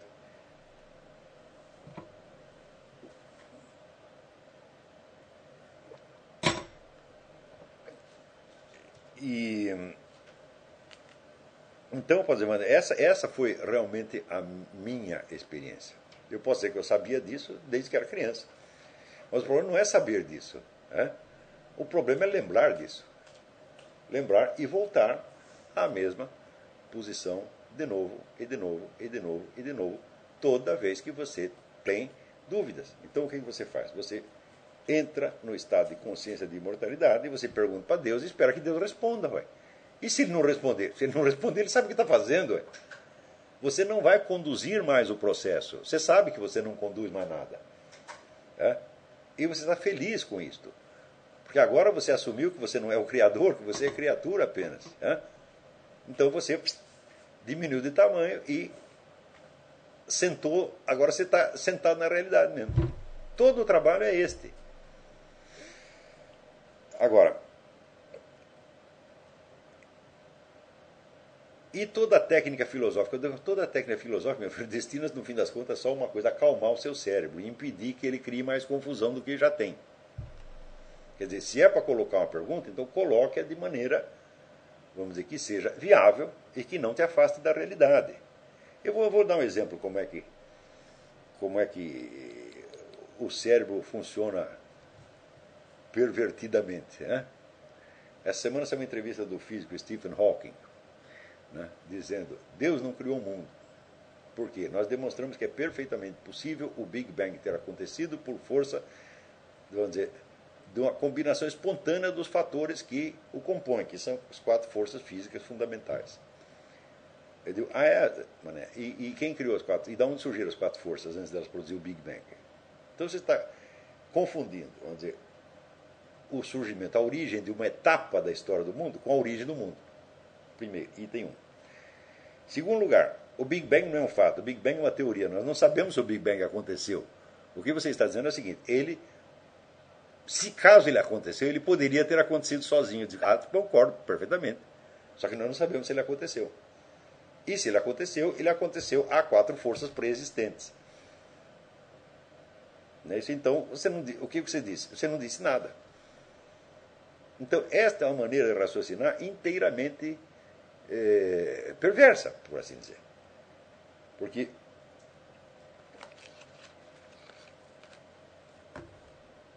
quando nós falamos do mundo que Deus criou, nós estamos nos referindo ao mundo real. Hum? Ao mundo real com tudo aquilo que o compõe. Tá certo? Então, este é o mesmo mundo da física? Não. Hum? Especialmente o mundo da física quântica. De, bom, eles sabem que tem certas partículas, que as partículas parecem fazer isso, parecem fazer aquilo, e dá para você medir e prever o que elas vão fazer. Agora, qual é o estatuto ontológico dessas partículas? Ninguém sabe. Né? Agora estou relendo o livro do, do, do Wolfgang Schmidt, O Enigma Quântico, que foi traduzido, ela é muito bem traduzido por um aluno nosso, o Rafael de Paula, ao qual estamos todos gratíssimos por isso. E você vê que os físicos sabem muita coisa a respeito das partículas, só não sabem o que elas são. Então, isso quer dizer que o mundo da física não é o mundo real. Hum? Ele é um aspecto da realidade cujo estatuto no conjunto do real você não sabe. Então, se, vamos supor que você consiga até demonstrar a origem dessas partículas. Você demonstrou a origem do mundo, de jeito nenhum. Agora, viram, por que, que tantos físicos escrevem livros sobre filosofia, teologia, metafísica, etc, etc? Se eles escrevem tanto sobre isso, é precisamente porque eles estão incertos quanto ao estatuto de realidade do seu objeto de estudo. É? Então isso quer dizer que nada que a física descubra nos dirá absolutamente nada sobre a origem do mundo real. Nunca nada. Agora, como é que o homem não sabe disso? Ele não sabe por quê? Porque é um cara que está impressionado com o seu próprio cérebro, né? com os produtos do seu próprio cérebro, ganha um dinheirão com isso. Tá certo? E já não sabe mais distinguir o que é um produto cerebral do que é ciência de realidade. E o número de pessoas que estão infectadas, assim, o número de pessoas que fazem sucesso com isso, é um negócio impressionante. Só que você vê, as opiniões deles vão e vêm, elas passam. Mas, como diz na Bíblia, as palavras de Deus não passarão. Entendeu? Então, essas palavras que não passam, né, é nessas que você tem que se instalar. Não na base de ah, ler a Bíblia e sair repetindo aquilo, e, né, e sair batendo com a Bíblia na cabeça dos outros, você é um pecador, você fez isso. Não, pelo amor de Deus, o que, que é isto? Hã? É assim, primeiro, eu vou aprender a amar a Deus sobre todas as coisas. Se você ama alguém, você presta atenção na pessoa, não é isso? Ou ao contrário, você ama, você não quer ver nunca. Hã? Então, qualquer moleque apaixonado sabe que ele pega a mulher amada e fica tempo todo olhando para ela, não fica? Então, Deus é a mesma coisa. Então, você quer olhar e ver e conhecer e saber. Então, esta é a primeira coisa. A segunda coisa, você quer que os outros façam a mesma coisa porque isso é bom. E isto é o que vai dar a eles a consciência de imortalidade e, eventualmente, até a salvação da alma. Né? Então, esse é todo o serviço. Agora, o que as pessoas entendem como religião, às vezes coincide com isso, mas na maior parte dos casos não coincide. Por exemplo, essa semana eu estava tendo uma discussão com um conservador aqui, que ele estava indignado, porque o Rush Limbaugh contratou o Elton, Elton John para cantar no casamento dele. Você está vendo? O Rush Limbaugh é um falso conservador, porque ele está aí promovendo um gay, etc, etc. Eu digo, peraí, mas o que, que o Elton John foi fazer lá? Ele foi lá fazer um casamento gay? Não. Ele foi lá para cantar no casamento do outro. Né? Você não pode recusar um emprego para o sujeito porque ele é gay.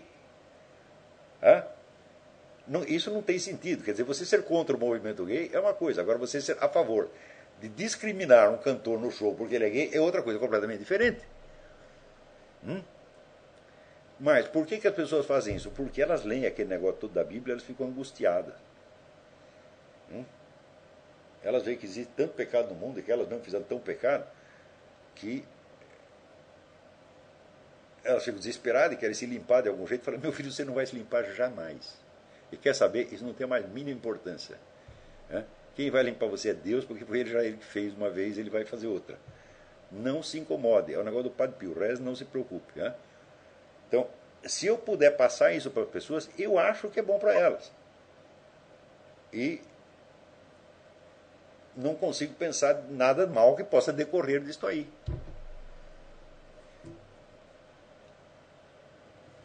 Outra coisa, quando você entra em estado de consciência de imortalidade, vamos dizer, os seus pecados, os seus erros aparecem todos na sua frente.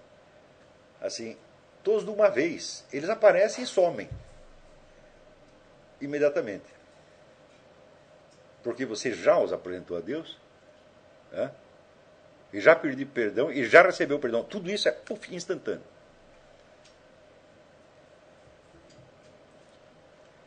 Então, para que se preocupar com isso? Né?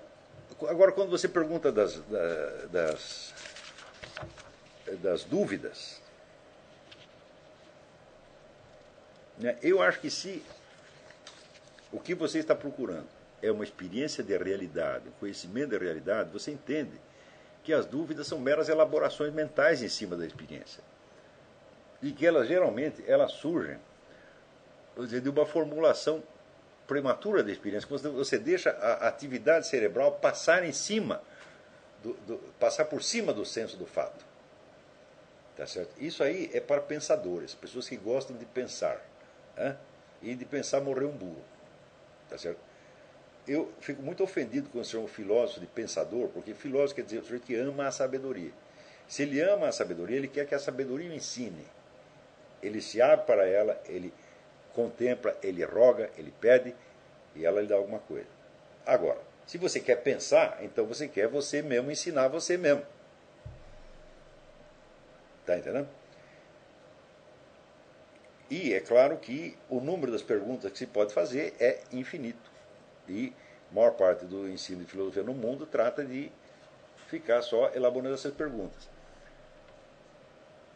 Quando você adota a posição existencial certa, você vê que muitas vezes essas perguntas não são nada complicadas. Elas são muito fáceis. Desde que você não queira produzir uma resposta com a sua própria cabeça. Desde que você simplesmente aceite a realidade como ela vem. Né? Muito bem. É... Fábio Franco. Foi só depois dos 50. Ele está citando o que eu disse aqui. Foi só depois dos 50 anos que eu fui perceber que eu não tinha dado um tempo certo para o culto a Deus. Claro que aceitava, respeitava, mas quantas horas parava por dia para clamar a Deus, para ter uma conversa séria com Deus? Isso foi uma deficiência que eu corrigi. Corrigi não, estou corrigindo. Porque eu digo para vocês que este negócio de você entrar num estado de consciência de imortalidade enche você de um júbilo que o corpo humano não aguenta por mais de alguns minutos. Hum? Então você tem que parar. Tá Quer dizer, eu contei a história do padre Anjos, meu mestre, que morreu de felicidade. Hum? Um homem que eu conheço que morreu de alegria. Quando os russos saíram do país dele, a Estônia. Os, caras, os russos foram embora. Foram embora, pum, caiu. Né? Então, é, então existe um, vamos dizer, um limite para a nossa, nossa capacidade de júbilo também. Nós precisamos descansar e voltar à nossa saudável estupidez de todos os dias. E a gente faz isso, tá certo? Aos poucos, né? A gente vai aumentando, né? É... Mas também não adianta você querer muito, porque quem está conduzindo esse processo é Deus. Você só pede. Essa é a, a nossa única atividade, no fim das contas.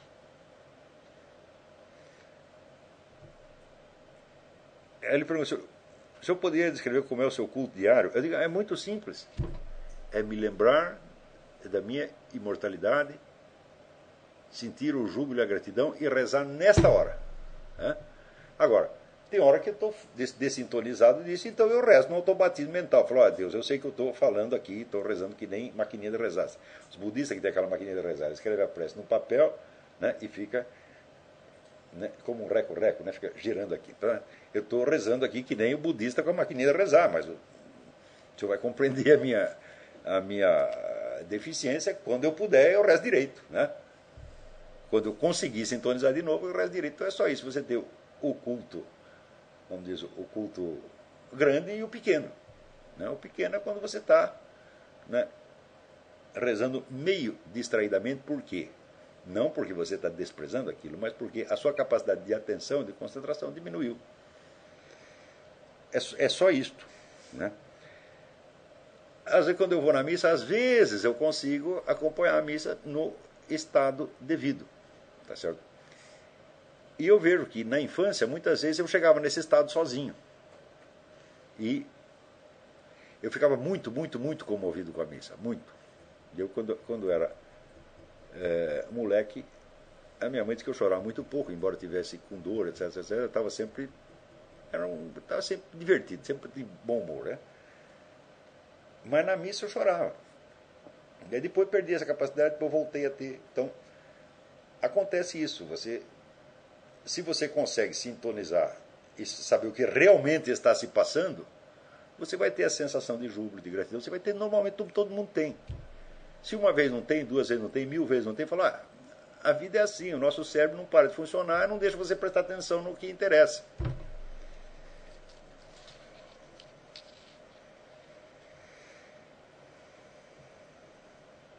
Uh, o meu processo de procurar mais a ganhou um novo alento recentemente quando li as seguintes palavras de David Walsh, na sua introdução à anamnese de Voegelin. Daí ele traduz assim: Há quase algo de cômico na busca torturada dos filósofos por uma realidade que é conhecida de forma bem íntima pela mais simples velhinha no banco da igreja. É sim, as velhinhas podem ter isso. As velhinhas sintonizaram na, na, na, realidade, às vezes, não é todas velhinhas, não. Tem muita velhinha. Cuidado com as velhinhas, hein? No Brasil tem uma velhinha, Maria da Conceição Tavares, Cuidado, tem muita velhinha que nem ela. Então, a Dilma também já não é mais mocinha. Né? Então, o... então, muitas velhinhas têm isso. E quando você vai ver, as velhinhas já tiveram visão de Deus, já receberam resposta de Deus, já receberam milagre. Às vezes tudo isso aconteceu. Então você vê, o... a verdadeira alta cultura é simples, é o culto às realidades mais altas. É, como diz Platão, é a busca do bem, o amor ao bem supremo. Isto é alta cultura. Então tudo tem que ser marcado por isto. Agora, na alta cultura, como na religião, existe uma série de formas imitativas e perversas. Onde coisas que são meros meios começam a ser apreciadas como se fossem os fins. Hum? Isso sempre pode acontecer, pode acontecer com qualquer um de nós. Mas isso tudo vem do nosso cérebro. Não? No concernente à alma imortal,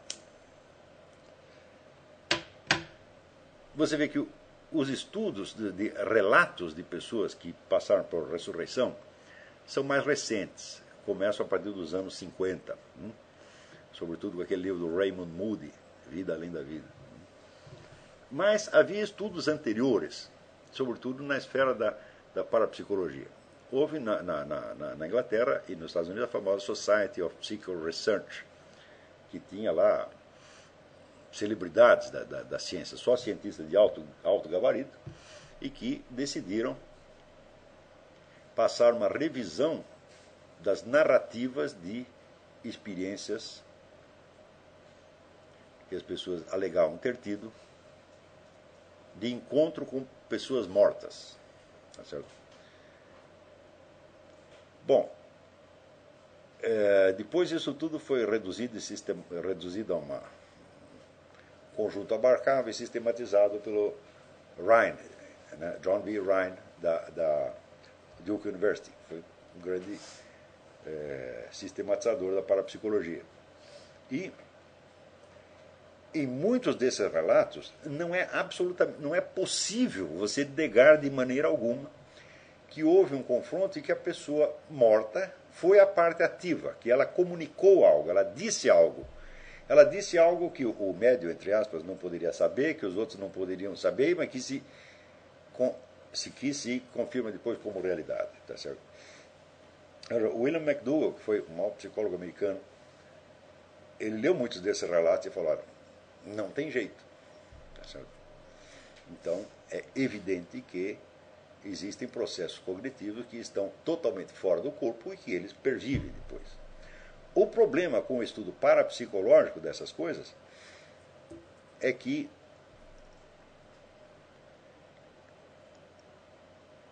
as almas que voltam são geralmente almas do inferno. Já tinha muitos relatos. O Monsenhor de Ségur, escreveu um livro de l'Enfer, sobre o inferno, no meio do século XIX, em que ele já dava muitos relatos de pessoas que voltavam do inferno.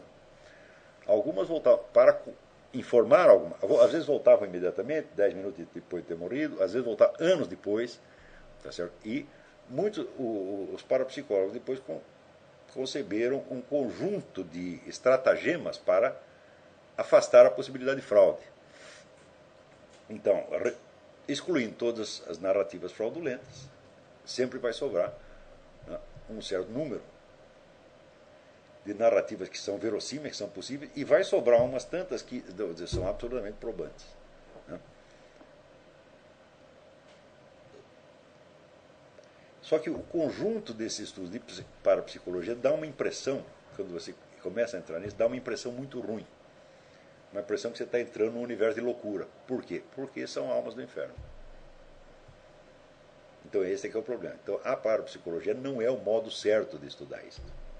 O certo são os relatos, o mais certo são os relatos de pessoas que voltaram. Mas o que não quer dizer que o material colhido para a parapsicologia seja inútil. Ao contrário, é muito útil. Porque se o que nós estamos querendo é ter indícios da imortalidade, então a imortalidade do jeito foi para o céu, foi para o inferno. Né? É isso que eu insisti, falei, nós somos imortais desde já. Porque ou nós vamos para o céu, ou nós vamos para o purgatório, ou vamos para o inferno. Mas para o nada nós não vamos. Esse é, o, este é o ponto. Então a imortalidade já foi dada. Né? Vamos dizer, a vida eterna no paraíso é outra coisa. Né? É um upgrade da imortalidade. Né? Mas a imortalidade já foi dada. E se você não está grato nem pela imortalidade, fala, bom, então, você não está grato pelo que já, já recebeu, como é que você querer receber mais alguma coisa? Né?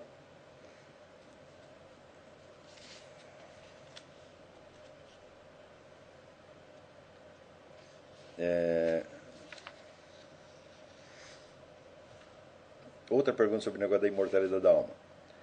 É Ricardo Popien. Não sei se diz Popien ou Popian. Essa pergunta é sobre uma questão vital para mim, creio que para o curso também, a questão da imortalidade da alma. É... Você disse que a alma foi criada por Deus e também que a alma é imortal. Tenho também esse sentimento ou pressentimento de que a nossa alma tem uma existência que ultrapassa o nosso corpo material. No entanto, algumas dificuldades ainda me causam dúvidas, talvez induzidas pelos sentidos nem sempre claros das palavras, é, especialmente das palavras imortalidade e criação. Uma das dúvidas é saber o que, se algo que foi criado pode ser imortal. É claro que pode, não é eterno, mas é imortal. Quer dizer, você não tem uma existência eterna, tá certo? mas tem uma existência sem fim. Tá certo? Quer dizer, a partir do instante em que é criado, é, mas é este que é o negócio mais é, extraordinário da coisa. Você realmente foi criado do nada, você não existia. Hum? E você é instaurado por uma, uma decisão divina e não volta mais atrás.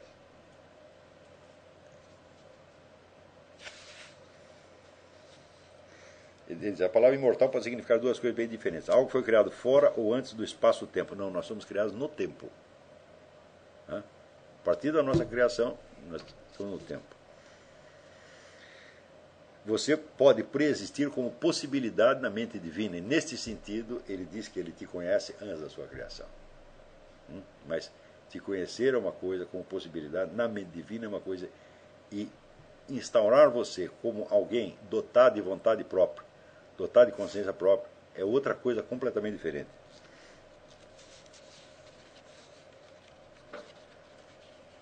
A alma foi criada dentro do espaço-tempo e, nesse caso, ela é mortal, porque, como tudo que foi criado no espaço-tempo, um dia terá que morrer. Não, não, não, não.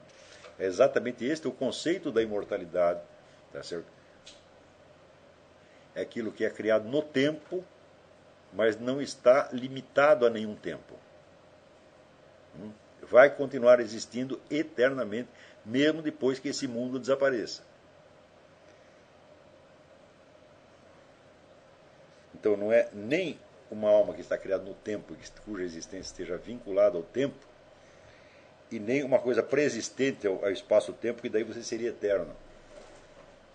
Porque, na verdade, você está articulando a coisa como duas possibilidades. Ou a eternidade ou a temporalidade absoluta. Falando, não, não, não. Existe um terceiro elemento que se chama justamente a perenidade. É a, a vida perdurável, de uma vez instaurada, não será mais encerrada.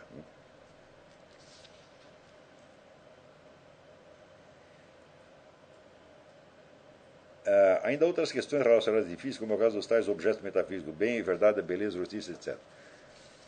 Eh, são esses objetos potências da alma? Fala, não, de maneira, de maneira alguma, são qualidades divinas, né? Quer dizer, a alma participa disso remotamente e precariamente mesmo em estado de plena consciência de imortalidade. E mesmo que você esteja diante da presença de Deus, você ainda será distinto das outras almas, porque você sabe o que elas não sabem é, e ignora o que elas sabem. É curioso que isso foi, dizer, podemos nos reportar até os experimentos psíquicos do, não foi do, do Ryan, foi um, um outro uh, parapsicólogo chamado Prince, não lembro o primeiro nome dele, acho que é Walter Prince, uma coisa assim, um outro parapsicólogo célebre em que é, havia tinha uma paciente psiquiátrica que tinha problema de personalidade múltipla. Mas ele com o tempo ele foi percebendo que essas que algumas dessas personalidades tinham uma autonomia muito grande. Né, e eram, de certo modo, personalidades completas, e tinham um passado, tinham uma história que não coincidia com a história daquela menina, mas coincidia com fatos realmente sucedidos a terceiras pessoas. Então ele disse, oh, peraí, isso aqui não é só personalidade múltipla, isso tem algum outro negócio, algum outro treco aqui. Então, um dia ele pegou uma dessas personalidades e exprimiu na parede e disse, como é que você sabe que você não é ela? Quer dizer, você não é essa pessoa cujo corpo você está ocupando. E a própria alma respondeu, porque eu sei coisas que ela não sabe. É, coisas que foram da minha vida. E essas coisas realmente tinham acontecido. Tá certo? Então, vamos dizer, claro que os métodos psiquiátricos usuais não iam funcionar. Tá certo? Então, o que ele fez foi persuadir esta alma a voltar, volta para onde você veio. E ele continuou nisso até que um dia sumiu mesmo. Não, não, não voltou mais. Então, você vê que entre essas distintas entidades espirituais, você não tem a separação física. Né? Mas umas sabem o que as outras não sabem e ignoram o que as outras sabem. Então continuam perfeitamente distintas. Né? Você, é por isso que Santo Tomás diz que no paraíso estaremos fundidos, mas não confundidos. Quer dizer, a sua individualidade vai perdurar, e não só vai perdurar, ela vai estar muito mais nítida para você. Porque enquanto nós temos a, a, dizer, a mera distinção física, essa distinção física pode falhar, como o prova o fenômeno da esquizofrenia, onde você pensa que você é um outro. Entendeu? Mas, em estado paradisíaco, não, a distinção é muito, muito nítida tá certo? E, e, e definitiva. Então, em vez de ser uma, vamos dizer, uma, uma dissolução da individualidade no universal, ao contrário, essa individualidade ela, ela continua e ela é realmente indestrutível. Vamos ver. Podemos fazer uma pausa? Então,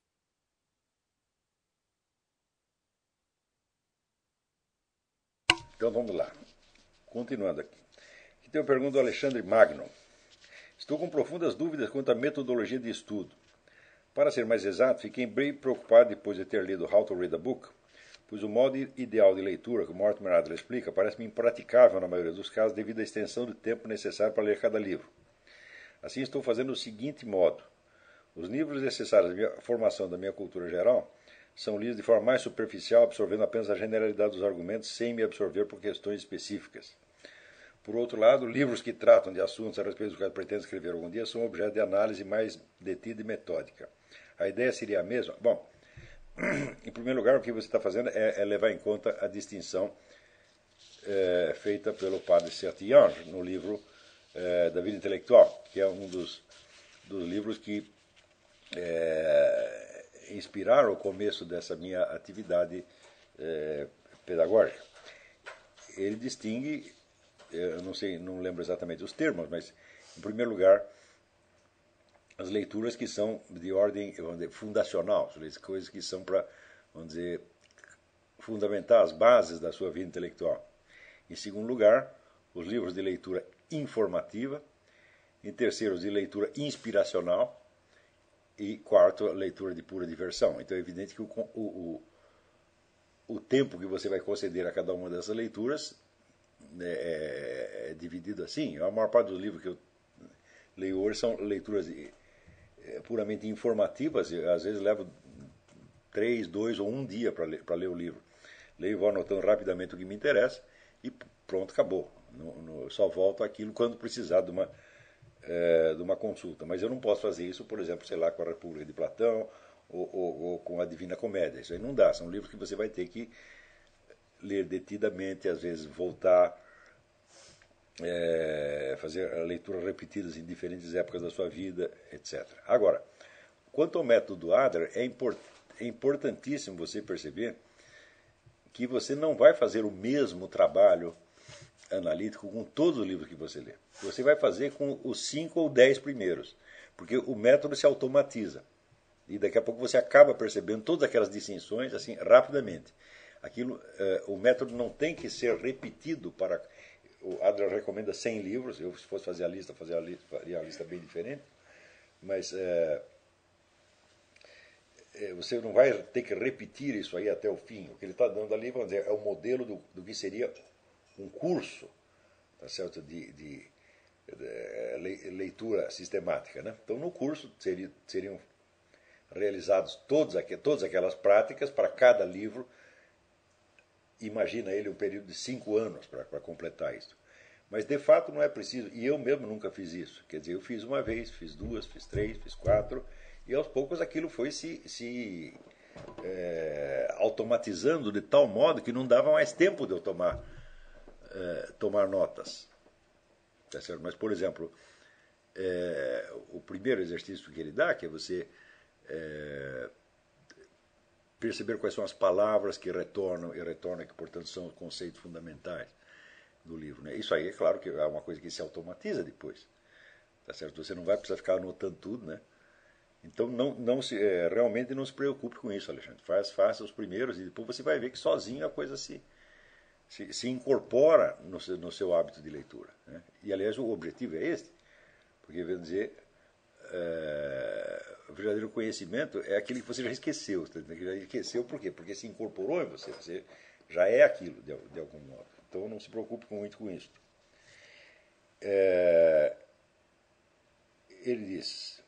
Outra pergunta: Como vários alunos têm interesse em uma área específica, que é o direito, Seria interessante nesse ponto do curso ler livro de filosofia do direito ou é recomendado deixar para mais tarde? Mas é claro que, primeiro, você deve ler tudo que você queira ler. Porque se você tem um interesse específico, você não vai matar esse interesse só por causa do nosso curso. De jeito nenhum, continua, vai fazer as duas coisas ao mesmo tempo. Finalmente, o senhor diz que o melhor método não é estudar toda a obra de um autor ou mesmo em ordem cronológica, mas tendo em vista um objeto determinado. Porém, não haveria alguns casos em que tenhamos uma identificação tão profunda com determinado autor, tornando indispensável a leitura de toda a sua obra, sem sombra de dúvida. Quer dizer, eu sou contra o ensino da filosofia por autores. Né? Você não vai chegar a nada se você dá ah, aqui nós vamos estudar a filosofia de Platão, ali vamos estudar a filosofia de uh, Bergson ou de Kant, etc, etc. Por quê? Porque isso aí você está adquirindo cultura filosófica. Cultura filosófica é uma coisa que você vai ter que adquirir de qualquer maneira, mas que não é o objeto central do, do, do, de um curso de filosofia. Mas o que não quer dizer que eu seja contra a leitura por autores para outras finalidades inclusive para a própria aquisição de cultura filosófica, é claro que não. Eu mesmo, muitas vezes, sinto essa necessidade. Quer dizer, se eu li um livro de um autor, eu falo, bom, peraí, mas ele está insinuando aqui coisas que ele talvez deva explicar melhor num outro livro. Então nós temos que ir atrás de todos, e idealmente, né, é, a gente vai colecionando to, todos os livros do sujeito. Né? É, isso não quer dizer que você vai ler todos em série, mas pelo menos você os tenha para que você possa voltar a eles quantas vezes eh, for, for necessário. Né?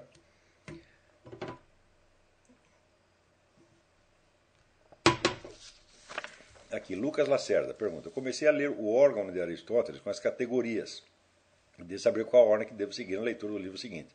Você começou pelo certo. Né? Você tem que ler primeiro as categorias e a interpretação. Depois você tem que ler dois livros que estão vamos dizer, que não foram enxertados no órgão, mas, mas que, de acordo com a minha interpretação, fazem parte funcional deles, que são a poética e a retórica. Então você vai lê-los geralmente pela ordem dos quatro discursos, você lê as categorias e, as, e da interpretação, que são livros que se referem a toda a, a, a linguagem, de modo geral, todo o pensamento verbal. Depois você vai pegar a poética, depois vai pegar a retórica, depois você vai pegar o livro dos tópicos, que é a dialética, e finalmente você vai para a lógica formal, que são os analíticos primeiro e segundo. E por fim, no fim, você lê então as refutações sofísticas. Se você fizer isso, percorreu a coisa toda, mas não pule a poética e a retórica. Eu acho que isso é um, é um, é um grande erro. Quer dizer, não é, é porque o, o, primeiro editor dos escritos selecionou alguns trabalhos e colocou sob o, o rótulo de órgão, que, baseado na distinção entre o que ele chama obras teoréticas, obras práticas obras produtivas, né, e colocou então a poética a retórica na, no rol das obras práticas, digo, bom, o fato de o livro concreto chamado Poética Retórica ser uma obra prática não quer dizer que a, ciência da, da, da, poética não seja uma ciência teorética, que a ciência da retórica não seja, por sua vez, também uma ciência teorética. Tá certo? Então, é, enxerta lá categorias da interpretação, poética, retórica, tópicos, analítico primeiro, analítico segundo e, e refutações sofísticas. João Pedro pergunta: Na sua apostila sobre a arte de estudar, a respeito da atividade intelectual formal, o senhor comenta sobre a existência de dois tipos de inteligência que tem rendimento somente após um. A, a que tem rendimento somente após um longo esforço contínuo e outra que responde melhor a um esforço descontínuo e variado. Esses tipos seriam irrevogavelmente determinados pela caracterologia individual, cabendo a cada um aceitar o seu tipo e obter dele o melhor. Olha, eu não sei, mas parece que sim. Quer dizer, na prática, a gente vê que as coisas funcionam assim. Não é isso? É, então, se você lê, por exemplo, as obras de Santo Tomás de Aquino, você vê que ele fez um tratamento continuado e metódico de uma questão desde os seus fundamentos até suas consequências últimas, tá certo? E que seria muito difícil ele fazer isso se não tivesse uma dedicação continuada a, a, quer dizer, nós não, não temos histórica, não sei historicamente como ele compôs as obras, mas seria muito difícil fazer uma coisa tão continuada, tão ordenada, tão linear como ele fez, se o próprio trabalho não fosse é, linear. Parece que Kant também, quando a gente lê o Kant, a gente tem a impressão de que ele dá uma dedicação específica a um determinado assunto até terminar aquilo, né, até chegar a conclusões e poder escrever algo a respeito. Mas tem outros filósofos que são anárquicos, por assim dizer, como Leibniz. Né? Leibniz tratava de mil assuntos no, no, mesmo dia, cada um um pouquinho, tomava umas notas, mudava de assunto. Né? É, eu não sei se eu citei aqui o caso do, do, do Sir uh, Richard Burton, o, geógrafo, que ele tinha 16 mesas no escritório dele, uma para cada assunto. Quer dizer, ele ficava 10 minutos aqui, cansava, ele pulava para pular para outro, para outro, para outro, para outro, e acabou terminando né, vários livros uh, notáveis. Né? Uh, eu acho que isso é, é caracterológico, acho que as pessoas são, são assim. Não é isso? Tenta dos dois jeitos para ver onde é que você rende mais. Né?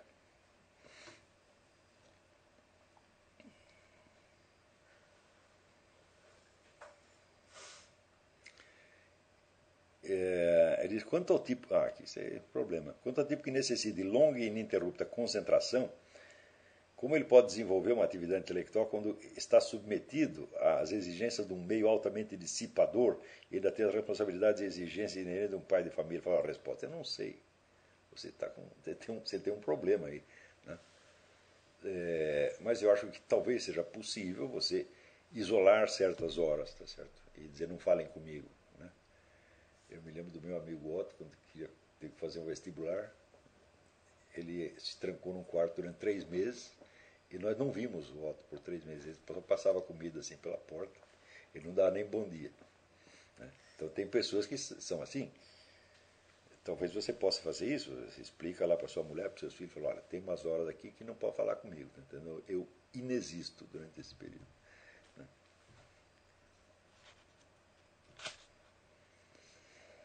E, outra coisa, eu acho que hoje em dia as famílias elas são muito exigentes, elas requerem atenção demais, você está entendendo?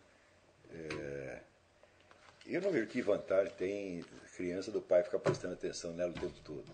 Né? Eu acho que deixa o Deixa a criança cuidando da vida dela, você fica lá no seu canto. Se ela precisar de alguma coisa, ela vem e fala. Eu fizer até melhor para a educação das crianças. Tem aqui a pergunta do Hélio Rodrigues Pereira sobre o filme Matrix, mas eu não consigo lembrar direito os pedaços do filme, então não, não, vou entrar nisso porque só vou falar besteira. Né? É... Aqui, José Roberto Salatini pergunta: Gostaria de saber qual é o procedimento para participar do grupo de estudos estratégicos. E qual a finalidade do grupo? É... José Roberto, você entra em contato através do chat agora mesmo com o Jaime Neto. Hum? E pergunta para ele. E nós vamos ter então uma conversa na próxima quarta-feira por Skype. Será para o Grupo Estudo Estratégia, seria então às 9 horas da quarta-feira. E para o grupo do Mário Ferreira, às 8 horas, horário do Brasil. É, eu acho que por incrível que pareça, acabaram as perguntas.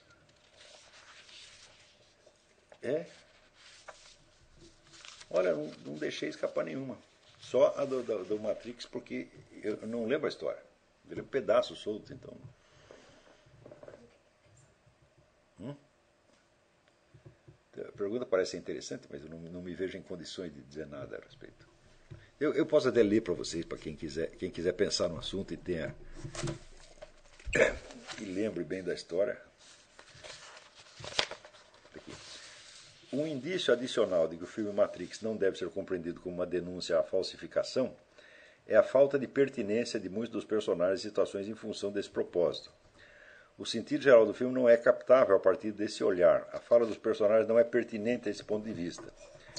Uma interpretação resumida é que o filme trata da contradição do herói em acreditar que pode fazer escolhas, crença que fundamenta a sua habilidade de lidar com Matrix, e a crença promovida pelo personagem Oráculo de que o protagonista está destinado a ser um herói. Uma solução a esse conflito é apresentada no final do filme, até que o segundo apresenta um novo problema. Eu sinceramente não sei, não, não lembro o suficiente para poder falar disso. Se voltar a assistir, podemos voltar a esse assunto, mas quem quiser ir pensando, pode, pode, pode ir pensando. Mas antes de encerrar aqui, eu queria é, voltar ao começo e lembrar o seguinte a minha ambição com relação aos alunos desse curso é realmente fazer deles uma nova elite intelectual e esta elite tem que ela tem que entrar em campo investida de uma profunda autoridade intelectual. Quer dizer, vocês já têm que entrar no campo como vencedores, como pessoas que estão falando desde um nível mais alto que os outros não podem acompanhar. Tá é claro que é, uma situação de descontentamento com a, a, cultura vigente, toda pessoa pode ter. Agora, você está descontente com uma coisa, não quer dizer que você seja capaz de fazer algo melhor, tá e nem mesmo que você tenha autoridade suficiente para sair é, passando pito nos outros. Quer dizer, em primeiro lugar, é preciso ver, vamos dizer, a, ra a raiz dessa, dessa corrupção dentro de nós mesmos, nos nossos próprios hábitos. Não se trata de corrigir os outros, pelo motivo muito simples você não pode escrever os livros dos outros, você não pode compor a música dos outros, você não pode fazer espetáculo teatral dos outros, você só pode fazer o que você vai fazer. Tá certo? Então, interessa menos falar mal do outro do que você fazer uma coisa melhor. Quer dizer, não que a atividade de, de crítica seja desprezível, mas ela não basta de maneira alguma. E até agora, vamos dizer, os ensaios, as tentativas que eu vi de fazer outra coisa, sobretudo da parte de jovens que se consideram liberais ou conservadores e que, portanto, estão, aspas, na oposição, me mostra que eles estão confundindo né, o simples ato de você se opor a uma situação com a produção de uma alternativa melhor. Eles acham que são melhores pelo simples fato de que estão contra. Não é? Eu digo, ora, isto é você confundir a luta com a vitória. Hum? Porque se você entra no ringue para você competir com outro boxer, é porque você acha que é melhor. Se você não achar que é melhor, se você acha que vai apanhar, você vai subir lá, só se for um idiota. Né? Então, todo lutador que entra no ringue, ele acha que ele é melhor que o outro. Agora, quem é o melhor mesmo? Isso você só verá no fim. Tá certo? Então, eu acho que antes de você sair criticando, você tem que fazer alguma coisa. Não é isso? Então, note bem, a parte crítica do meu, meu trabalho, ela aparece em jornal, ela é constituída de artigos de jornal e de um programa de rádio, tá certo?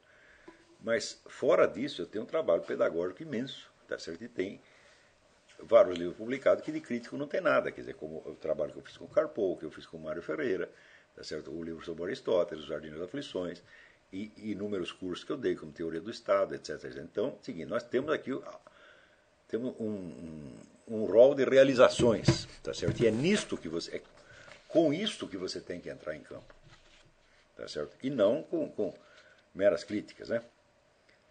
É, aqui tem mais umas perguntas. Otávio Cidelino Leite Neto. Uh, o curso está maravilhoso, obrigado. Sou um dos vários alunos atrasados. Acabei hoje de assistir a aula 47. Lá pela frente sortido Zonde. A escolha faz seu destino. E cita três tipos de escolha: dos amigos, do cônjuge e da morte. Começa a falar da escolha dos amigos e logo para para responder esta pergunta. Gostaria que o senhor respondesse o seguinte: Como conciliar o preceito da amizade, assim como o senhor o formulou, com o segundo mandamento? É, pergunto porque, para mim, é muito fácil viver como um avestruz. Não sinto falta de colegas, festinhas e familiares. Ah, que sujeito abençoado. Exceção feita a minha mãe, mas ela mora comigo, então não é problema. Consigo ficar em casa quando pego os feriados cinco dias direto sem sair. Nem tampouco sentir falta das boçalidades da minha vida cotidiana. Agora estou no seminário, tenho a tendência a ficar mais desligado ainda no meio e em torno.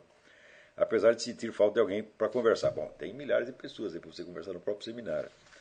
Então, é, Veja, quando, quando a, a, a, definição da amizade que eu dei, que é o idem vele, idem nole, é, é, de São Tomás de Aquino e não tem nada a ver com a escolha da amizade no sentido do Zonde. O Zonde está falando da, escolha da amizade no sentido de afinidades hereditárias, que são puramente biológicas, que você se aproxima de certas pessoas, tá certo? porque elas são, por assim dizer, seus parentes genéticos, são pessoas parecidas com você.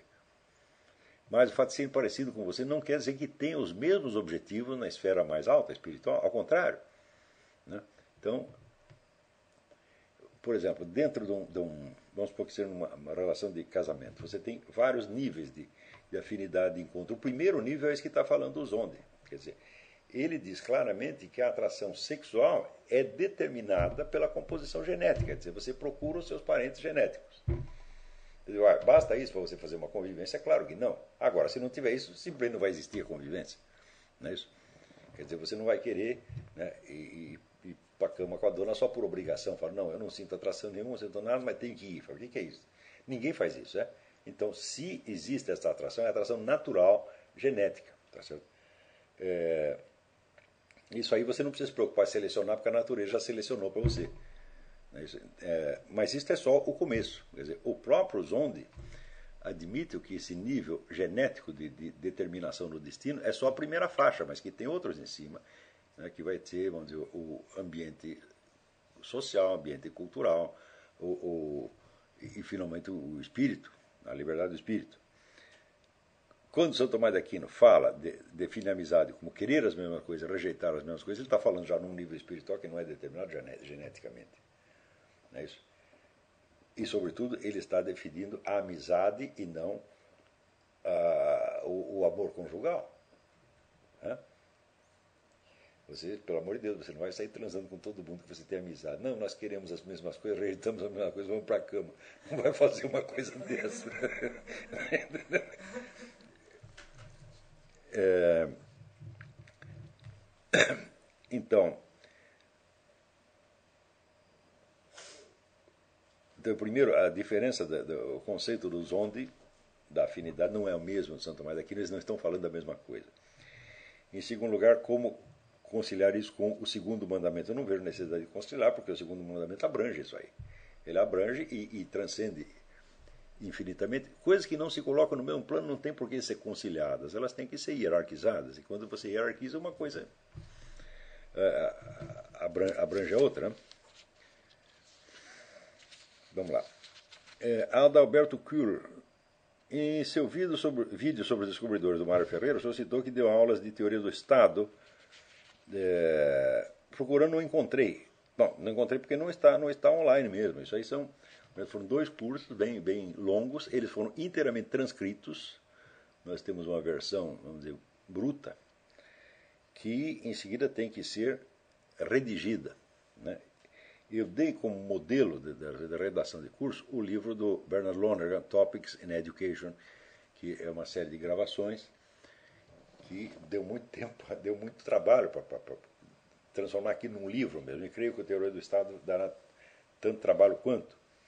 Né? É, ele diz que, é, em resposta aos postos, um dos alunos, o Lucas Lacerda, fez a observação de que se essas alunas estivessem transcritas, poderiam formar um grupo para transcrevê-las.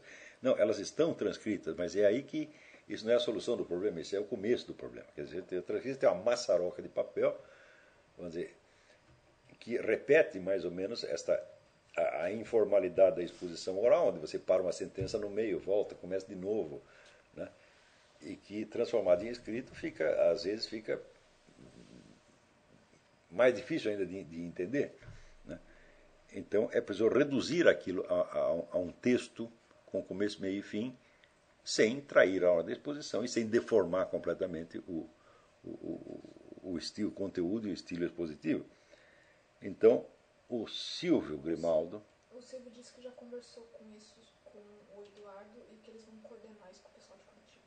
Ah, então, Silvio Grimaldo e o Eduardo Dipp estão coordenando os esforços de edição do, do da curso de Teoria do Estado. Então, entre em contato com eles, Adalberto. Silvio Grimaldo e Eduardo Dipp. Mara Signorelli pergunta: no que consiste o, o, arrependimento? O arrependimento precisa ser uma atitude dolorosa? Eu digo, bom, é, em primeiro lugar, preciso distinguir o que é arrependimento do que é o remorso. O remorso é uma, é uma versão abreviada do, do remordimento. Quer dizer, você morder, voltar, você voltar a morder aquilo que já está doendo. Tá? Você já tem a ferida e você fica mordendo em cima. Tá certo? Então, o arrependimento é uma, é uma reação natural, tá certo? mas que, em vez de curar o sujeito, pode levá-lo a cometer o mesmo delito de novo, de novo, de novo, porque ele se atormenta tanto que daí de sentir-se culpado ele passa a sentir-se vítima de novo e com direito a novas transgressões. É isso. Arrependimento significa literalmente você percorrer o caminho de volta, quer dizer, você voltar onde estava. Tá certo? E exatamente é esse o sentido dizer, do, do perdão. Quando você pede perdão a Deus, perdão, perdão vem de perdonar, quer dizer, per, esse prefixo per significa o completar, dando a palavra perfeição. Perfeição é aquilo que foi feito completamente, né? Percorrer, quando você corre o percurso o caminho completo, não é isso? Então, o perdoar significa completar o dom. Quer dizer, Deus lhe deu alguma coisa e quando você pede perdão, ele vai lhe dar uma outra coisa a mais que ele não tinha dado. Tá certo? Então, é o contrário do castigo. É. Quer dizer, de certo modo, vamos dizer, é um prêmio, por incrível que pareça. É. Quer dizer, você, quando você abre o coração a Deus, diz: Epa, não era para fazer isso, não era isso que você queria de mim. Né? Quer dizer, é, falei de novo, e é evidente que dizer, essas falhas elas são inevitáveis. É uma, é, porque isso é, isso é a vida humana, tá entendendo? Isso não é que, ah, não, essa é uma, apenas uma contingência. Não, isso é, na verdade, a essência da vida humana. Quer dizer, nós estamos numa, numa condição, o ser humano vive numa condição dupla e ambígua. Por, por um lado, como criatura biológica, e por outro lado, como alma imortal. Então, nós somos as duas coisas ao mesmo tempo, e essas coisas não se encaixam bem uma na outra. Então, é como se nós tivéssemos, durante a vida, o seu percurso, o seu caminho é ir desde o estado de, de entidade biológica para o estado de alma imortal consciente. Isso não se faz num dia, tá certo? E, portanto, você, o arrependimento não pode comportar uma raiva que você tem de si mesmo, um ódio que você tem de si mesmo, né? e uma, uma, inconformidade. Ao contrário, você tem que se conformar com esse destino. Tá Quer dizer, olha, eu falei de novo, e até sei que vou falhar de novo, tá entendendo? O que interessa não é a minha perfeição, o que interessa é você, o próprio Deus, me preencher de novo. Hein? Não sou eu que vou acertar, é você que vai acertar através de mim. Então, me preencha de conteúdo. Né? Eu sempre peço a Deus, nem sempre sou atendido nisso, não sei porquê faz com que eu queira o que você quer e não o que eu quero. Porque o que eu quero é muito anárquico. Eu quero uma coisa, quero outra, quero outra. Brigo comigo mesmo, tá entendendo? Que faço uma confusão dos demônios. Agora, você não, você é eternamente coerente. Então, se a sua vontade tomar conta da minha, vai ser melhor para mim, para quem está em volta. Não é isso? E, pelo menos, você tem um pretexto para me mandar para o céu em vez de mandar para o inferno. Né? Então, eu não ligo muito para esse negócio da, da, da, da, busca, da busca da perfeição. Isso existe, é claro, mas eu não costumo ver as coisas por esse lado. Eu, pelo menos, não uso essa palavra. O que interessa não é a sua perfeição, é Deus preencher você do que Ele quer para você. Né? Então, o, o gesto de bater no peito que nós fazemos na missa é um gesto ritual. Né? Mas quando você comparece diante de Deus, não dá tempo de você bater no peito. É isso que não dá, porque o perdão divino ele flui para o ser humano com uma instantaneidade, é, é muito impressionante. Muito, isso é uma coisa muito impressionante.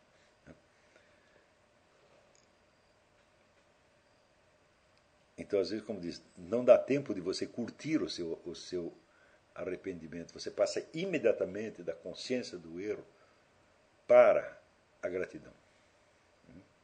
Pelo menos isso Graças a Deus isso me acontece. Eu não fico curtindo muito tempo os, meus pecados, que são as belas porcarias de pecado, vulgar, idiota, tá entendendo? Eu não vou ficar falando disso com Deus. Você começa a falar, ele já sabe tudo. Humberto Campolina. Tenha sido com interesse e atenção a polêmica no fórum a respeito de Wittgenstein.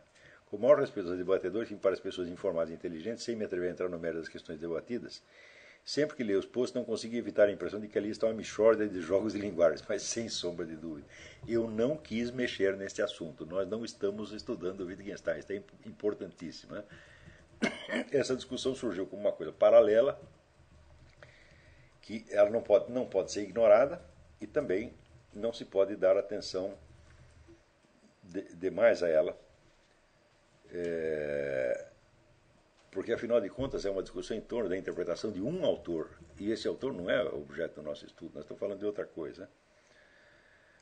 Então, nós podemos até deixar isso entre parênteses. Olha, a questão que apareceu foi colocada assim, assim, assim, e um dia talvez tratemos disso. Né?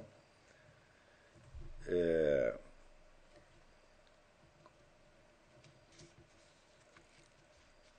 É, curioso é o fato que eu tenho a sensação bem parecida quando ouço ou leio um lacaniano.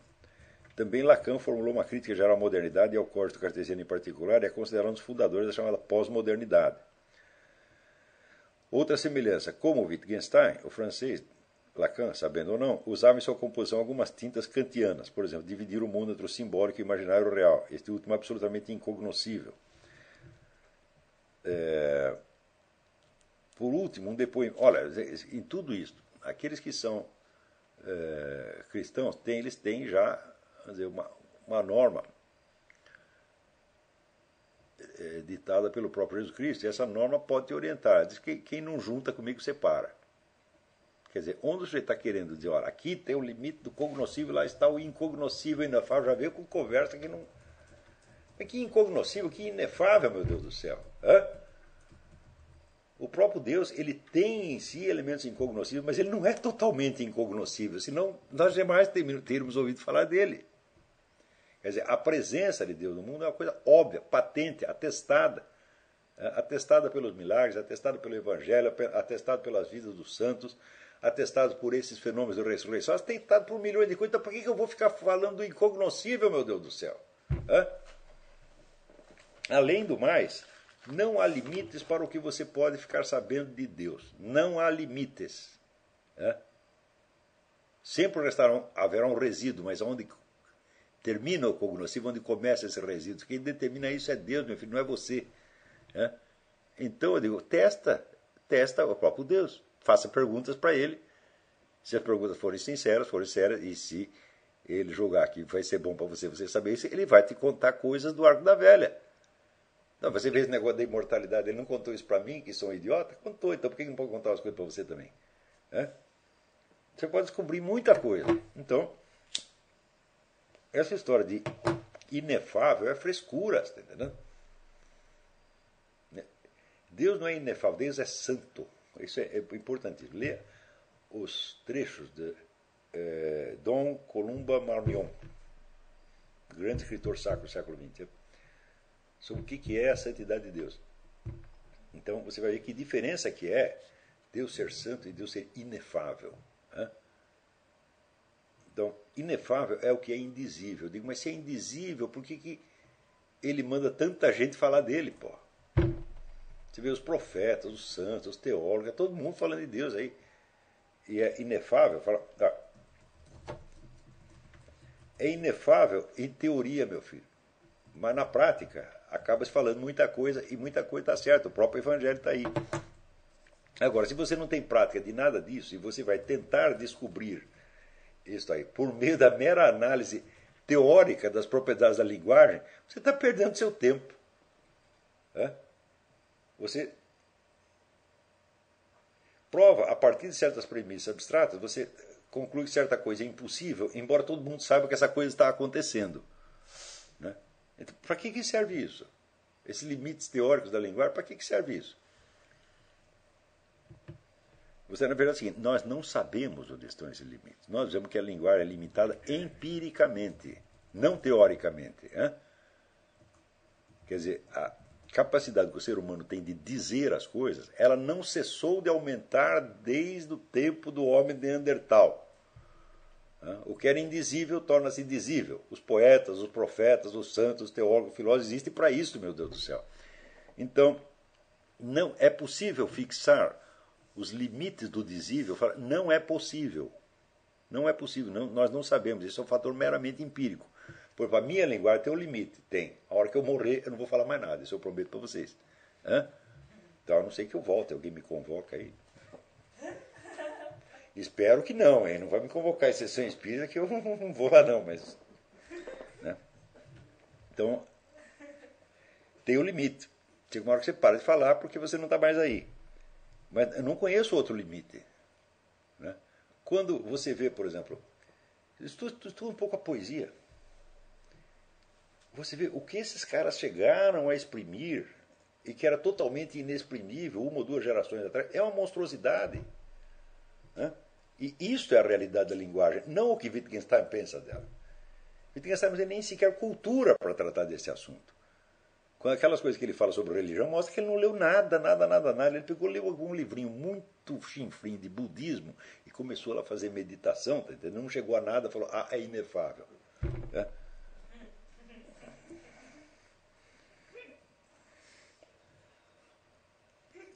Então, o, o, trabalho do Wittgenstein, como desse camarada, é o mesmo do Kant, ele quer traçar limites. Falando daqui para lá só tem o inefável. E o inefável, evidentemente, é ele mesmo.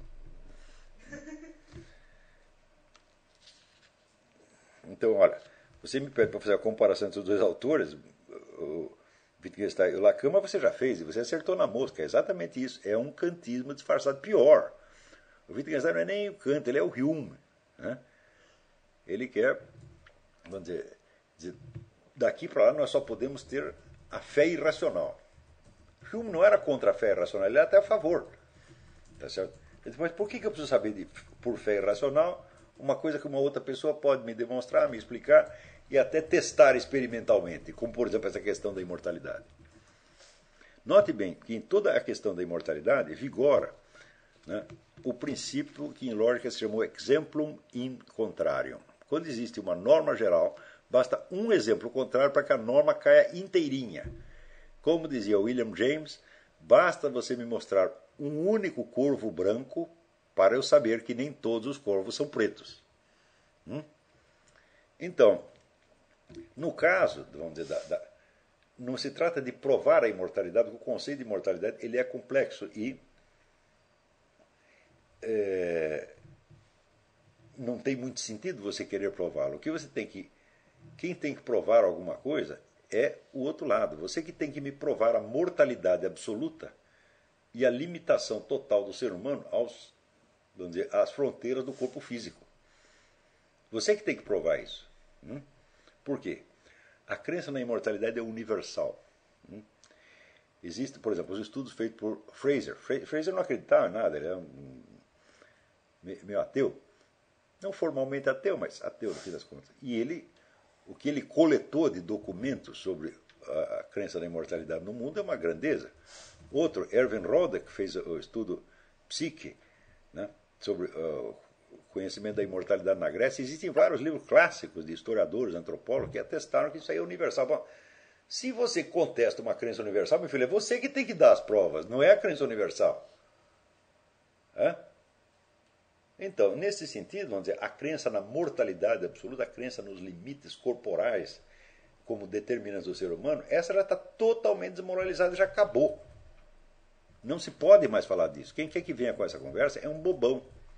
Então, para mim, é, todos os camaradas que opinam nessas coisas, sem nem sequer averiguar qual é a bibliografia existente a respeito, não tem nada. O que, que tem Stephen Hawking a falar sobre isso? Nada, mas absolutamente nada.